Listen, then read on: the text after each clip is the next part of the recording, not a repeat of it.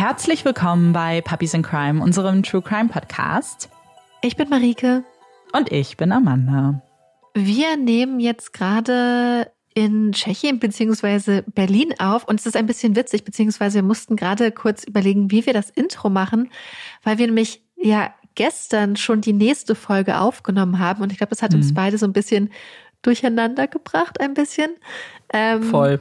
Was wir jetzt auch schon kommuniziert haben, aber deswegen glaube ich, eine ganz wichtige äh, Ansage organisatorischer Natur, die wir ansprechen sollten, bevor der Fall gleich losgeht, ist, wir gehen in die Sommerpause und zwar vom Amanda, kannst du mir helfen? also, genau, wir lassen zwei Folgen ausfallen. Das sind die Folgen am 8. August und am 15. August. Die fallen aus. Es gibt also jetzt noch eine Folge am 1. und dann die nächste nach der Sommerpause ist dann wieder am 22. Das ist unsere Sommerpause. Genau, das wollten wir schon mal kurz ansprechen, damit äh, auch niemand überrascht ist. Und wir haben auch gedacht, wir sprechen es direkt am Anfang an, damit sich niemand wundern muss. Aber ich weiß, dass Amanda sehr lange am aktuellen Fall gesessen mm. hat und dass es sehr viel ist. Deswegen würde ich sagen, äh, starten wir direkt. Außer du willst noch irgendwas zum Wetter in Berlin sagen. Also bei uns hier in Tschechien ist das Wetter schön, wobei wir gestern Nacht ganz starkes Gewitter hatten und ein paar Mal komplett der Strom im Haus ausgegangen ist. Echt? Das war krass. richtig cool. Ich liebe Gewitter. Das war sehr. Also, Aber dass der Strom ausgegangen ist, das ist ja das richtig war krass. richtig gruselig, weil es wirklich dann einfach schwarz war. Hm. Äh, ja, plötzlich. Voll. Aber ähm, ja, also ich liebe ja Gewitter und hier sind so Oberlichter, das heißt, man hört es so richtig aufs Dach prasseln und das war schon sehr ja. schön. Ja, gut, das ist cool, wenn man drin ist. Hier wird es, glaube ich, auch heute Nacht regnen und morgen früh ja, auch wieder. Ja, und die Überleitung zum Fall passt ganz gut, weil der Fall ist A länger, aber ich habe auch ein kleines Vorwort, beziehungsweise muss vorne was äh, noch erklären zu diesem Fall. Denn dieser Fall liegt so lange auf meinem Tisch in Anführungszeichen. Ich habe, ich glaube, das ist einer der allerersten Fälle, die ich mir so auf die Liste geschrieben habe, für den ich auch ein Buch bestellt habe. Ich glaube, das war meine allererste Buchbestellung auch. Und ich habe diesen Fall so ein bisschen gemieden, weil ich die ganze Zeit wusste, dass er mich vor eine Schwierigkeit stellen wird, für die ich damals keine Lösung hatte. Und jetzt irgendwann dachte ich mir ganz ehrlich, ich muss ihn jetzt auch einfach machen. Marike hat das, glaube ich, auch mitbekommen. Ja mein Struggle. Hab, das war so krass, weil Amanda so oft, glaube ich, kurz davor stand, eigentlich diesen Fall zu machen. Und ich habe, Amanda hat so viel die letzten Jahre wirklich schon über diesen Fall geredet, ohne sich daran zu trauen, den zu mhm. machen. Deswegen bin ich äh, umso glücklicher, dass ich ihn heute hören darf. Und jetzt klingt das voll dramatisch, so, oh, vielleicht, was, was ist denn jetzt dieser Umstand und so. Es ist eigentlich was total Banales, aber für, was für uns so eine kleine Schwierigkeit darstellt, wenn man einen Podcast macht. Und zwar gibt es zwei Hauptpersonen in diesem Fall, die den gleichen Namen tragen. Und zwar den gleichen Vornamen und den gleichen Nachnamen. Die sind, denn sie sind Mutter und Tochter. Und die beiden Personen sind äh, sehr präsent in diesem Fall. Und ich wusste lange nicht, wie ich das klug anstelle, ohne dass es zu verwirrend wird, ständig die Namen zu sagen und auch zum Teil im gleichen Satz zweimal den gleichen Namen zu sagen. Ich habe jetzt ein paar Dokus geguckt, in denen dieser Name auch unterschiedlich ausgesprochen wird und habe mich jetzt entschieden, das auch so zu machen. Gleichzeitig muss ich sagen, dass die eine Aussprache des Namens für mich sehr unnatürlich wirkt. Deswegen, wenn ihr den Fall hört, es tut mir total leid, auch wenn ich vielleicht das nicht immer durchziehe. Ich versuche es. Es geht um den deutschen, deutsch ausgesprochenen Namen Sarah und die Tochter wird Sarah ausgesprochen, also das, was für mich auch natürlich wirkt. Die Mutter wird aber Sarah ausgesprochen. Das heißt, wenn ich Sarah sage, meine ich die Mutter und Sarah ist die Tochter. Es sollte aber aus dem Kontext eigentlich auch zu erschließen sein, wer wer ist. Ich hoffe, es tut mir leid, das ist die Lösung, mit der ich jetzt irgendwie gehen musste. Ja. Langes Vorwort, aber dann fange ich jetzt mit dem Fall an. Hallo, kleine Prinzessin. Ein Lächeln huscht über das Gesicht von Mike Payne, der gar nicht glauben kann, dass da wirklich seine kleine Tochter in dem Bettchen vor ihm liegt. Er streichelt über das dunkle Haar des Babys, lässt ihre kleinen Hände seine Finger umklammern. Als das Baby seinen Mund öffnet und zu einem Lächeln formt, und Mike ist sich sicher, dass das der erste Versuch eines Lächelns ist, blitzt ein winzig kleiner Zahn aus ihrem Mund. Er lacht. Dieses Kind scheint etwas ganz Besonderes zu sein. Kaum ein Tag auf der Welt, schon bewaffnet mit dem allerersten Zähnchen. Da hat wohl jemand große Pläne. Er flüstert, macht glücksartige Geräusche, um vielleicht noch ein weiteres Lächeln aus dem kleinen Bündel Glück vor ihm herauszukitzeln. Alles ganz still und leise. Denn neben dem Bettchen döst noch immer die andere Liebe seines Lebens friedlich vor sich hin. Seine Ehefrau Sarah. Wir dürfen Mama nicht wecken. Die hatte eine ganz schön anstrengende Nacht hinter sich. Aber zu spät. Ist sie nicht zuckersüß? erklingt es aus der erschöpften Sarah, die sich verschlafen die Augen reibt. Sie ist heilfroh, endlich nicht mehr alleine zu sein, in Mikes vertrautes Gesicht zu blicken und zu wissen, dass er nun endlich da ist. Alleine dieser Gedanke lässt sie tief ausatmen und die Ängste und Sorgen der vorangegangenen Nacht vergessen. Denn dass Sarah ihre erste Tochter alleine gebären würde, das war nicht der Plan. In jeder Vorstellung dieses magischen Moments war er an ihrer Seite gewesen, hatte ihre Hand gehalten, wie schon Male zuvor, und ihr gut zugeredet. Natürlich war Mike in ihrer Vorstellung bei ihr, so wie er immer bei ihr war, denn zusammen schafften sie alles. Sarah und Mike kennen sich seit sie 16 sind. Die beiden leben in der gleichen Kleinstadt in Surrey, Großbritannien, sind auf dieselbe Schule gegangen. Ihre Eltern stammen aus einfachen, aber großen Arbeiterfamilien, bei denen das Geld nicht so locker sitzt. Und beide kommen damit ganz gut zurecht. Sind höfliche Kinder, freundlich, packen mit an, seit sie klein sind. Ganz schön viele Gemeinsamkeiten, die auch die beiden nicht von sich weisen können. Und doch sind da auch Unterschiede. Sarah ist extrovertiert, laut, macht gerne Witze. Mike hingegen eher ruhig, in sich gekehrt, sanft.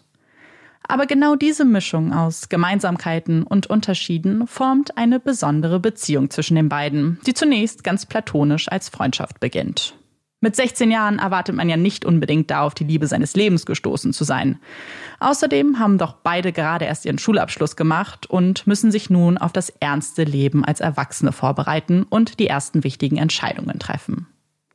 Ein paar dieser wichtigen Entscheidungen werden den beiden jungen Menschen jedoch abgenommen. Denn Ausbildung, Studium, Fortbildung, all das ist nichts für Kinder wie sie, deren Eltern nicht die finanziellen Mittel haben Nein, die Entscheidung, dass sie nach der Schule einen Job suchen müssen, die war längst gefallen. Das wissen sie, wussten sie schon seit langer Zeit und haben sich mit dem Gedanken ganz gut arrangiert. Und irgendwie war es auch aufregend zu wissen, dass man nun endlich was zur Haushaltskasse der Familie beitragen würde. Dass man nun sein erstes eigenes Geld verdient und damit der Familie, den Geschwistern etwas Gutes tun kann. Etwas Last von den Schultern der eigenen Eltern abnimmt. Man wäre dann so richtig erwachsen würde zur Arbeit gehen, sich seine eigenen Routinen aufbauen, wäre nicht bloß Kind, das ruhig und gehorsam die Schulbank drücken muss. Sarah beginnt eine Stelle als Verkäuferin in einer Drogerie und Mike arbeitet in Schichten bei einer naheliegenden Fabrik. Damit scheint ihr Leben in ganz gute Bahn gelenkt zu werden. Alles klar, strukturiert, alles geregelt, alle Entscheidungen getroffen. Oder? Nein, eine Sache, die ist den beiden zu diesem Zeitpunkt noch nicht so klar ihre Gefühle füreinander. Die Freundschaft, die in kürzester Zeit so aufblühte, die ihre Unterschiede zu Stärken machte, war vielleicht doch etwas mehr als nur das. Zwischen den unzähligen stundenlangen Gesprächen, zwischen dem Lachen, dem Weinen, dem Austricksen, den Diskussionen, den Geheimnissen, den Sorgen, zwischen den vielen kleinen Schmetterlingen in ihren Bäuchen entwickelte sich echte Liebe. Eine Liebe, die sie nach Monaten der Freundschaft auch offiziell bekannt geben und im November 1985, kurz vor Mikes 17. Geburtstag, ganz laut in die Welt brüllen. Denn jeder soll es wissen. Jeder soll hören, dass sich hier zwei Seelenverwandte gefunden haben. Und ihre junge Liebe würde schnell auf eine harte Probe gestellt werden. Denn nach nur einigen Monaten als Liebespaar stellt Sarah fest, dass sie schwanger ist. Sie hatten das nicht geplant, waren ja selbst noch Kinder, aber sie wussten auch schon früh, dass sie irgendwann eine Familie gemeinsam gründen würden. Eine große Familie, voller Kinder, so wie sie selbst aufgewachsen waren. Hatten sie sich in ihrer Vorstellung ausgemalt, dass sie noch minderjährig sein würden? Wahrscheinlich nicht. Aber so war es nun mal. Und nun freuten sie sich über diese neue Entwicklung. Schwanger zu sein etwas Schönes. Kinder zu kriegen, etwas, worauf sich Sarah immer gefreut hatte. Warum dann nicht jetzt? Aber noch bevor Sarah diese freudige Nachricht mit ihren Eltern teilen kann, erleidet sie eine Fehlgeburt. Ein Schock für das junge Paar, das doch gerade erst begonnen hat, sich so richtig auf den Nachwuchs zu freuen. Aber so schockierend und ernüchternd das für Sarah ist, so rational versucht sie damit umzugehen. Es sollte eben nicht sein. Aus ihr unerklärlichen Gründen sollte dieses Kind nicht auf die Welt kommen. Und für alles gibt es irgendwie seine Gründe. Darauf vertraut Sarah. Und mit dieser Einstellung, mit diesem Mantra empfängt Sarah wenige Monate später die Nachricht, wieder schwanger zu sein. Alles hat seinen Grund. Nach anfänglicher Sorge und Vorsicht um das ungeborene Kind trauen sich Mike und Sarah irgendwann dann auch ihren Eltern von den Neuigkeiten zu berichten. Und die reagieren skeptisch. Sind die beiden nicht viel zu jung, selbst Eltern zu werden? Wissen sie, worauf sie sich da eigentlich einlassen? Ein Kind verändert alles. Ihre Beziehung ist noch so frisch. Würde sie das aushalten können? Eine rein rhetorische Frage. Denn natürlich haben die Familien der beiden mit ansehen können, wie liebevoll und stark ihre Beziehung bereits ist. Es ist ein bisschen überraschend, wie reif und erwachsen die beiden in ihren jungen Jahren durch die Welt gingen und wie viel Verantwortung sie bereits auf sich genommen hatten. Ja, wenn es zwei schaffen könnten, das alles zu meistern, dann die zwei. Also schiebt man Zweifel zur Seite, legt sich in den Arm und nimmt die Nachricht als das, was sie ist. Ein Grund zu feiern. Denn schon bald würde ein neuer Erdbewohner ihre Familie ergänzen. Der kleine Lee wird nur wenige Tage nach Sarahs 18. Geburtstag das Licht der Welt erblicken und seine Eltern so stolz machen, wie sie es noch nie in ihrem Leben zuvor waren. Das hatten sie erschaffen, einen kleinen Menschen mit den schönsten braunen Augen und dem niedlichsten Stupsnäschen, das sie je gesehen hatten. All ihre Ängste, und von denen gab es viele auf dem Weg dorthin, all die Stolpersteine, die Zweifler, all das haben sie in diesem Moment vergessen, als sie ihren Erstgeborenen in den Arm hielten. Mike und Sarah sind gute Eltern, lieben diesen Job mehr als alles andere, fühlen sich in ihrer Rolle sicher und angekommen. Tatsächlich waren sie sich noch nie bei einer Sache so sicher gewesen wie bei der Gründung ihrer eigenen Familie. Und weiterer Zuwachs würde nicht lange auf sich warten lassen. Nach einer weiteren Fehlgeburt wird schließlich ihr zweiter Sohn Luke nur 18 Monate später geboren und macht aus der kleinen Familie von drei mit einem Schlag gleich vier Bewohner. Und obwohl das zahlenmäßig jetzt keinen besonders großen Unterschied macht, verändert die Geburt ihres zweiten Kindes so einiges bei den Paynes. Die Wohnung, die sie sich mit Sarahs Vater teilen, der sich erst kürzlich von ihrer Mutter trennte, platzt allmählich aus allen Nähten. Drei Erwachsene, zwei Kleinkinder, die brauchen ihren Platz. So gerne sie die Unterstützung von Sarahs Vater annehmen und dankbar sind für seine Hilfsbereitschaft, sie wissen, dass es nun an der Zeit sein muss, auf eigenen Beinen zu stehen. Also kontaktieren Sarah und Mike die Sozialbehörden und bekommen auch kurze Zeit später die Bestätigung, dass man für sie ihre erste eigene Wohnung bereitstellen würde. Was für ein Glück sie doch haben. Das wird ihnen in diesem Moment klar. Genauso wie ihnen klar zu werden scheint, was diese Änderung für sie bedeuten würde. Jetzt wären sie wirklich auf sich alleine gestellt. Und das alles geht irgendwie ganz schön schnell. Es fühlt sich so an, als ob es gestern war, dass sie mit jugendlichem Leichtsinn die Schule verlassen haben. Und jetzt sind sie erwachsen, haben eine Familie. Sarah ist Mutter, die sich gleich um zwei Kinder kümmern muss. Und Mike ein Vater, der irgendwie versuchen muss, diese dann zu ernähren. Ja, sie mussten ganz plötzlich erwachsen werden, aber würden es immer wieder genauso machen. Am 4. August 1990 heiraten die beiden. Fünf Jahre lang hatten sie darauf gewartet, sich das Ja-Wort zu geben. Es war ihnen wichtig gewesen, so lange zu warten. So lange, bis es sich richtig anfühlt. Nur weil sie schon zwei Kinder miteinander haben, würden sie diesen wichtigen Schritt nicht überstürzen. Aber jetzt fühlte sich alles richtig an.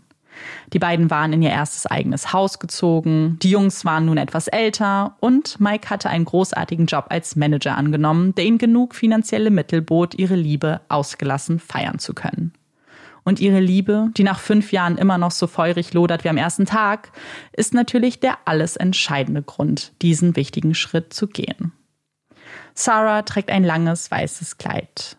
Kinder, die aussehen wie kleine Wattebauschen, tanzen um ihre Beine herum und verstreuen Blumen auf den Weg zum Altar. Und dort steht er, Mike in seinem Anzug, mit dem größten Strahlen, das man sich als Braut nur wünschen kann. Ja, Sarah war sich sicher. Die beiden sind perfekt füreinander. Sie würden für immer zusammenbleiben. Nichts und niemand könnte dieses Glück jemals zerstören. Sarah konnte nicht ahnen, dass diese glücklichen Zeiten bald von einem dunklen Kapitel überschattet werden würden. Denn der strahlende Mike, der so glücklich war an ihrem Hochzeitstag, der mit ihren Kindern um die Wette lachte, dessen Leichtigkeit man schon aus weiter Ferne vernahm, veränderte sich nach der Hochzeit. Nicht schlagartig, auch wenn es sich für Sarah sicherlich so angefühlt haben muss. Es gab schon Anzeichen zuvor. Tage, an denen Mike einfach schlechte Laune hatte, nicht konzentriert bei der Sache war, im Wohnzimmer saß und kaum ansprechbar schien. Aber das waren doch nur Phasen. Jeder hatte mal einen schlechten Tag. Entschuldigungen, die man akzeptierte, wenn man sich der Alternativen gar nicht bewusst war. Denn diese Phasen nehmen immer weiter zu. Aus Momenten werden Stunden, aus Stunden Tage, an denen Mike wie weggetreten scheint. Mal ganz ruhig, dann im nächsten Moment aufbrausend laut. Sarah wusste nie, in was für einer Phase er sich jetzt gerade befand, aber meistens konnte sie nach ein paar Interaktionen schnell entscheiden, ob das ein guter Moment für ein Gespräch war oder ob sie Mike lieber in Ruhe lassen sollte. Diese Momente, diese dunklen Stimmungen würden sich als Depression herausstellen. Sarah wusste, dass es psychische Krankheiten gibt, aber wie diese genau aussehen, was man dagegen tut, das alles war ihr so fremd. Als sie schließlich einen Arzt aufsuchen, der Mike mit einer bipolaren Störung diagnostiziert, klingt das alles erstmal schrecklich und wirft unzählige Fragen auf. Was bedeutet das für sie? Was könnte man tun, um Mike zu helfen? Würde er jemals wieder der alte Mike sein, in den sie sich verliebt hat? Der Arzt erklärt ihr, was diese Diagnose für sie und die Familie bedeutet. Mike würde immer wieder solche Phasen haben. Phasen, an denen er überdurchschnittlich gut drauf ist und andere, an denen er gleichgültig oder am Boden zerstört ist. Diese extremen Schwankungen, der Fall nach den Hochs in die tiefen Tiefs, das ist nämlich das Problem. Aber jetzt, wo sie wissen, womit sie zu tun haben, kann man Mike helfen. Mit Therapie und mit Antidepressiva. Sarah ist erleichtert, als sie schon nach kürzester Zeit mitbekommt, wie es Mike immer besser zu gehen scheint. All der Stress der letzten Monate, den Druck, den sich Mike selbst gemacht hat, lässt nun Stück für Stück von ihm ab und er gewinnt wieder an Selbstbewusstsein. Eine Entwicklung, die Sarah freut und ihr das Gefühl gibt, dass es Grund zur Hoffnung für ihre Familie gibt. Unsere kleine Prinzessin. Mike strahlt über beide Ohren, als er diesen Kosenamen immer und immer wieder wiederholt. Und in diesem besonderen Fall würde es auch mehr als nur ein niedlicher Kosename für ihre Tochter bleiben. Ja, viele Eltern finden die niedlichsten Spitznamen für ihre frisch geborenen Babys. Kleiner Engel, mein Sonnenschein, süße Maus. Für Mike und Sarah ist dies aber mehr als nur eine putzige Beschreibung oder Ausdruck ihrer Liebe. Denn die beiden haben noch keinen Namen für ihr kleines Wunder. Und das Mädchen mit den dunklen Haaren und dem kleinen Zahn im Mund würde noch lange ihre kleine Prinzessin bleiben, bevor sie einen richtigen Namen bekommen würde. Wie schon ihre Geburt ist bei diesem Kind irgendwie alles anders. Bei Lee und Luke war Mike bei der Geburt dabei gewesen. Alles verlief genau nach Plan. Aber bei ihrer Prinzessin war das Ganze nicht so verlaufen, wie sie sich's erhofft haben. Kurz nach Mitternacht am 13. Oktober 1991 begannen die Wehen bei Sarah einzusetzen. Die beiden Jungen schliefen friedlich in ihren Betten und Sarah hatte gerade ein heißes Bad genommen, um die Geburt ein kleines bisschen anzukurbeln. Schließlich war das Baby schon zehn Tage über dem errechneten Geburtstermin hinaus und obwohl das bei den Geburten zuvor ebenfalls der Fall war, hatte Sarah nur noch wenig Lust darauf, schwanger zu sein. Der Bauch wurde immer schwerer, die Beine immer aufgedunsener. Aber dass das Ganze so schnell gehen würde, damit hatte Sarah nicht gerechnet. Denn dann hätte sie vielleicht noch so lange gewartet, bis Mike von der Nachtschicht nach Hause kommt. Oder sie hätte doch noch versucht, das Telefon anzuschließen, so wie ihre Mutter ihr es schon zigmal aufgetragen hatte. Jetzt schien der Zeitpunkt wirklich nicht ideal zu sein. Ohne Mike, ohne Telefon und mit zwei schlafenden Kleinkindern bleibt Sarah nicht viel übrig, als sich anzuziehen, die Jungs zu wecken und mit starken Schmerzen den Weg zum Haus ihrer Mutter anzutreten. Eigentlich ist es kein besonders langer Weg, aber unter diesen Umständen, mit wen, zieht er sich eine gefühlte Ewigkeit. Als die drei dann endlich an dem vertrauten Haus ankommen und gleich mehrere Male energisch die Türklingel betätigen, sind sie erleichtert in das Gesicht von Sarahs Mutter zu blicken. Und die weiß auch sofort, was hier los ist. Ich hab dir doch gesagt, du sollst dich um das Telefon kümmern, du dummes Mädchen. Sie schmunzelt, greift nach dem Arm ihrer Tochter und stützt sie bis ins Heim. Von dort verständigen sie zunächst Mike, der sich große Sorgen macht und am liebsten sofort zu Sarah eilen würde. Aber er ist gerade alleine und hat keinen Schlüssel abzusperren. Sie solle ohne ihn ins Krankenhaus vorfahren. Er würde so schnell wie möglich nachkommen. Sarah atmet auf. Sie hatte bereits zwei Geburten hinter sich gebracht und wusste, dass sie nach Einsetzen der Wehen bestimmt noch ein paar Stunden Zeit hätte, bis es wirklich losgeht. Aber so richtig scheint dieser Plan nicht aufzugehen. Irgendwas ist anders mit diesem Baby. Die Wehen nehmen viel schneller zu. Der Schmerz wird mit jeder Minute immer intensiver. Sarah schaut ihre Mutter verzweifelt an. Sie braucht einen Krankenwagen. Jetzt. Nach nur wenigen Minuten Wartezeit wird Sarah schließlich ins Krankenhaus gebracht. Um 1.45 Uhr betritt sie das Gebäude. Um 2 Uhr erblickt ihre kleine Tochter das Licht der Welt. Es ist ein Mädchen, verkündet ihr die Hebamme strahlend. Ein Mädchen, jubelt Sarah. Sie wusste das Geschlecht ihres Babys und trotzdem war da irgendwie immer ein klitzekleiner Zweifel in ihr. Das Gefühl, es wäre doch noch ein Junge. Aber nein, in ihren Armen hält sie das schönste, wunderbarste Mädchen, das sie jemals gesehen hat. Zwei Wochen nach ihrer Geburt würde dieses kleine Mädchen auch endlich einen Namen bekommen. Sarah Evelyn Isabel Payne. Und trotz ihres Namens würde sie immer die kleine Prinzessin bleiben. Damals, kurz nach der Geburt, hatte man ihr diesen Spitznamen gegeben, weil es sich richtig anfühlte. Sarah und Mike hatten nicht geahnt, wie gut er zu ihrer Tochter passen würde. Denn Sarah ist eine kleine Prinzessin. Sie liebt alles, was magisch ist, liebt Märchen von Prinzen und Prinzessinnen, die füreinander in die Schlacht reiten, liebt Elfen und Feen und ist überzeugt davon, dass es auch in ihrem Garten welche geben müsste. Sie müsste nur gut genug suchen. Sarah liebt es stundenlang, ihren Puppenwagen durch den Garten zu schieben. Als man ihr anbot, vielleicht auch eine Puppe hineinzusetzen, verneinte Sarah dies klar und deutlich. Sie braucht keine Puppe, um sich vorstellen zu können, dass da ein Baby sitzt. Denn für sie ist der Wagen nicht leer. Genauso wie sie überall Feen und Elfen sehen kann. Ihre Vorstellungskraft, ihre Fantasie, denn damit spielt sie am allerliebsten. Er findet die wildesten Geschichten, kann stundenlang in ihre kleine Traumwelt flüchten, die voller Regenbögen, Glitzer und magischer Wesen ist. Als Sarah zwei Jahre alt ist, steht weiterer Zuwachs an. Und für das kleine Mädchen ist das besonders aufregend. Dass Mamis Bauch jetzt so doll wächst und dass bald ein kleines Geschwisterchen auf sie wartet, ist kaum auszuhalten für Sarah. Sanft streichelt sie über den Bauch ihrer Mutter, verteilt viele kleine Küsschen darauf flüstert ihrer ungeborenen Schwester zu, wie sehr sie sich auf sie freut. Natürlich hat sie auch Lee und Luke, die wie die besten Freunde für Sarah sind, aber die halten nicht so viel von Feen und Zauberei. Das würde bei dem neuen Baby hoffentlich anders sein.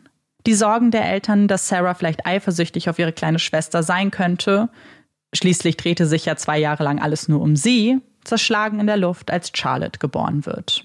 Denn Sarah liebt ihre kleine Schwester abgöttisch. Sie knuddelt sie, umarmt sie, wann immer sie kann, will immer dorthin, wo auch Charlotte ist, hilft ihrer Mutter beim Wickeln und Füttern. Obwohl die beiden Mädchen doch auch sehr deutliche Unterschiede aufzeigen, Sarah ist zum Beispiel die schüchterne, liebesbedürftige Prinzessin und Charlotte eher selbstständig und neugierig, werden die beiden zu einem Herz und einer Seele. Diese besondere Verbindung lässt auch dann nicht los, als die beiden beginnen, in die Kita zu gehen und man annehmen würde, dass hier neue Freundschaften geschlossen werden, die vielleicht aufregender sind. Und obwohl Sarah zu Beginn auch meist schüchtern und zurückgezogen wirkt, findet sie schnell Anschluss bei den anderen Kindern und blüht wahrlich auf. Sie wird immer offener, sorgt sich um die Gefühle der anderen, aber sie lacht auch viel, denkt sich immer wieder die lustigsten Geschichten aus. Und obwohl Sarah sehr beliebt in ihrer Gruppe zu sein scheint, ist es für sie das Allergrößte, mit ihrer Familie Zeit zu verbringen. Wenn sie die Wahl hat, dann spielt sie viel lieber mit Charlotte, mit Luke und Lee oder mit ihren Eltern. Für sie ist die Familie das Wichtigste. Sie liebt sie so sehr, dass nicht ein Tag vergehen kann, ohne dass sie dies auch aussprechen muss. Ich liebe euch so sehr, sagt sie dann und streckt ihre kleinen Arme so breit aus, wie sie nur kann. Aber natürlich ist Sarah auch kein Engel, hat wie jedes Kind ihre kleinen Eigenarten, die ihre Eltern zur Weißglut treiben können. Sarah isst zum Beispiel kein Gemüse, hasst es. Ihr Lieblingsessen sind Fischstäbchen mit Pommes und Ketchup, weil man diese so schön getrennt voneinander essen kann. Sie kann es nämlich überhaupt nicht ausstehen, wenn sich ihr Essen vermischt. Lasagne oder Nudelauflauf, bei denen das ja auch ganz normal ist, meidet sie deshalb. Was sie aber besonders gerne isst, sind Süßigkeiten. Und wenn ihr diese mal verweigert werden, kann es durchaus schon mal zu kleineren Wutausbrüchen kommen. Ich hasse dich, hat sie in diesen Phasen dann schon das ein oder andere Mal an die Köpfe ihrer Eltern geworfen. Worte, die sie sofort bereute und dann mit ihren Kulleraugen wenig später um Verzeihung bat. Ja, ihre kleine Prinzessin ist nicht perfekt, aber das ist niemand von ihnen. Nicht Sarah, nicht Mike, nicht Lee, Luke, Sarah oder Charlotte. Sie sind keine perfekte Familie. Sie sind laut, sie sind unordentlich, wohnen in einem zu kleinen Haus für sechs Personen, schwimmen nicht in Geld. Aber das müssen sie nicht. Denn genauso wie es jetzt ist, so ist es perfekt für sie. Sie brauchen nicht mehr Platz, denn so sind sie einander als Familie näher. Brauchen keine Reichtümer, um sich in den Armen liegen zu können und zu sagen, wie sehr sie einander lieben.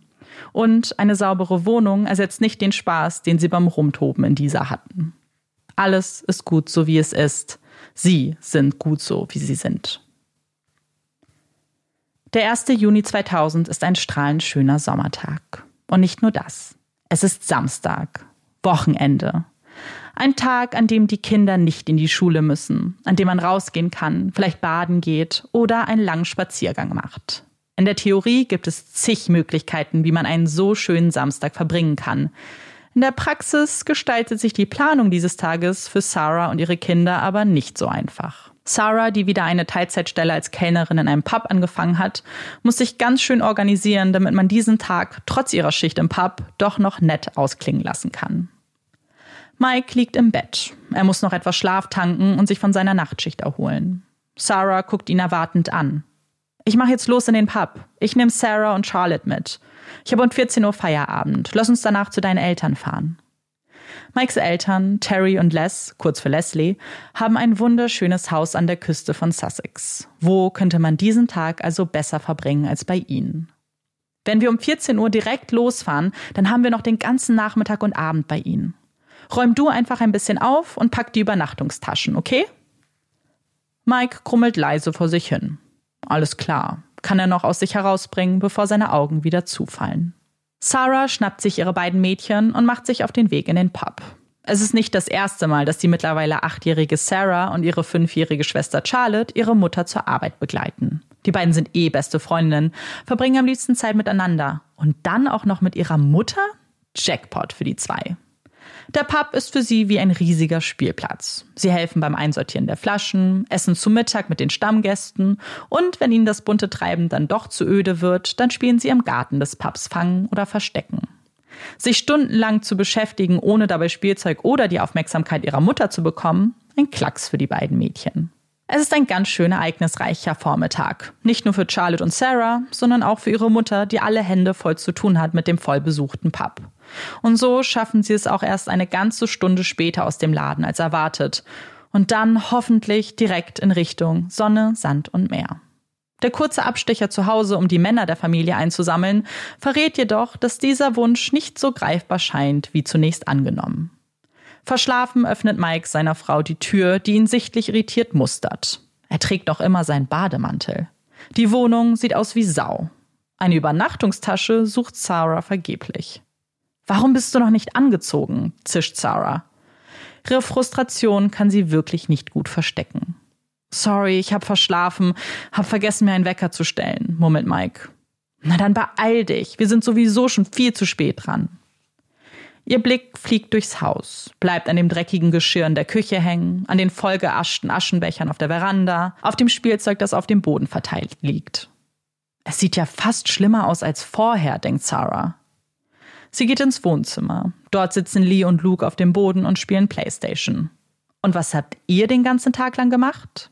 Das nächste Kreuzverhör beginnt. Lee zuckt mit den Schultern. Also ich hab die Wäsche in den Trockner gelegt. Sarah atmet auf. Na, wenigstens eine Sache, die sie ihnen aufgetragen hat, haben sie erledigt. Es scheint zumindest so. Denn als Sarah den Trockner öffnet, ist die Wäsche immer noch klatschnass. Du musst den Trockner auch anstellen. Es ist immer noch alles nass. Ups, sorry, Mom. Tief einatmen. Alles wird gut. Sarahs Hände verkrampfen. Alles muss man selber machen, denkt sie und schaltet den Trockner ein. Sie verteilt Aufgaben an die restlichen Familienmitglieder. Einer räumt auf, der andere spült ab, der nächste bringt den Müll raus. Natürlich tun sie das nicht, ohne sich bei jeder einzelnen Tätigkeit lautstark darüber auszulassen, dass sie keine Lust haben, mitzuhelfen. Aber Sarah würdigt diese Kommentare mit keinem Wort. Sie will einfach nur raus, endlich in den Van steigen und dann ab in Richtung Meer. Also entscheidet sie nicht länger auf den Trockner zu warten. Sie nimmt die halb getrocknete Kleidung raus, stopft sie in eine Plastiktüte und entscheidet, das ist jetzt ihre Übernachtungstasche. Endlich im Auto Platz genommen, kann Sarah dann ein bisschen aufatmen. Jetzt kann doch nichts mehr schiefgehen. Aber die Leichtigkeit, die Vorfreude scheint aus dem Auto entwichen zu sein. Die Kinder schmollen, weil sie angemeckert wurden. Mike sitzt noch immer verschlafen auf dem Fahrersitz und Sarah ist angenervt, dass es überhaupt so weit kommen musste. Es wird eine ruhige Fahrt. Charlotte schläft, Lee hat seinen Walkman mitgenommen und wippt mit der Melodie im Takt, Luke schaut nur aus dem Fenster und Sarah blättert durch ihr neues Buch. Keiner von ihnen sagt nur ein einziges Wort. Als sie nach einer Stunde Fahrt auf die Auffahrt des Hauses von Terry und Les abbiegen, scheint sich die Stimmung etwas zu lockern. Die Kinder lieben ihre Großeltern, haben schon einige Sommer bei ihnen verbracht. Alleine der Gedanke daran, sie gleich in die Arme schließen zu können, scheint die Anspannung der Anreise sofort vergessen zu lassen. Als der Wagen zum Stehen kommt und sich die Türen öffnen, können es die Kinder kaum erwarten, loszueilen und lautstark ihre Ankunft anzukündigen. Nur Sarah bleibt neben ihrer Mutter stehen und zerrt an ihrem Hosenbein. Guck mal, Mami, ich habe schon ein ganzes Kapitel alleine gelesen. Ihre Augen werden ganz groß, sie glitzern und warten auf eine Reaktion. Ganz toll gemacht, Prinzessin. Ach, die Kleine weiß einfach, wie man das Eis brechen kann, und wenn man in ihr niedliches Gesicht blickt, dann ist all der Zorn, all der Ärger schnell vergessen. Im Inneren des Hauses scheint von der vorangegangenen Diskrepanz kaum noch etwas spürbar zu sein. Die Kinder umarmen ihre Großeltern, verteilen Küsschen, erzählen ganz wild durcheinander von den letzten Tagen und was sie so Neues in der Schule gelernt haben. Und im ganzen Haus riecht es ganz wunderbar nach Shepherd's Pie, der bereits im Ofen goldbraun vor sich hinröstet. Beim Abendessen schlagen alle kräftig zu. Selbst Sarah, die ja sonst nicht so für gemischtes Essen zu haben ist, leert ihren ganzen Teller ohne einen Mucks. Vielleicht, weil das Essen so lecker ist oder weil sie nach dem holprigen Start in den Tag keine Umstände machen will. Letzteres würde auf jeden Fall gut zu Sarah passen und ihre Mutter ist dankbar dafür, zumindest eine Diskussion weniger führen zu müssen. Es ist dieser Moment, das Beisammensein, das Öffnen einer Flasche Wein, als die Kinder fertig gegessen haben und im Garten zu spielen beginnen, der endlich ihren wohlverdienten Samstag einläutet. Es ist wirklich wunderschön hier. Die grünen Wiesen, die Bäume und der Strand, der gerade mal fünf Minuten Fußweg entfernt ist. Die Erwachsenen unterhalten sich, bringen sich auf den neuesten Stand, nippen an dem roten Traubensaft, bis irgendwann die Flasche leer ist.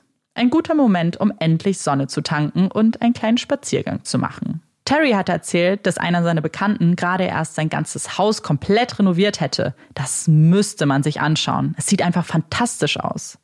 Sarah und Mike stimmen zu. Das Haus liegt ein kleines Stückchen entfernt, aber der Weg dorthin würde sie durch die allerschönste Landschaft führen. Sie stehen also auf, blicken Les an, die jedoch nur abwinkt. Sie würde jetzt etwas aufräumen und sich dann vor den Fernseher entspannen. Sie sollen ohne sie gehen. Na gut. Draußen treffen sie auf die Kinder.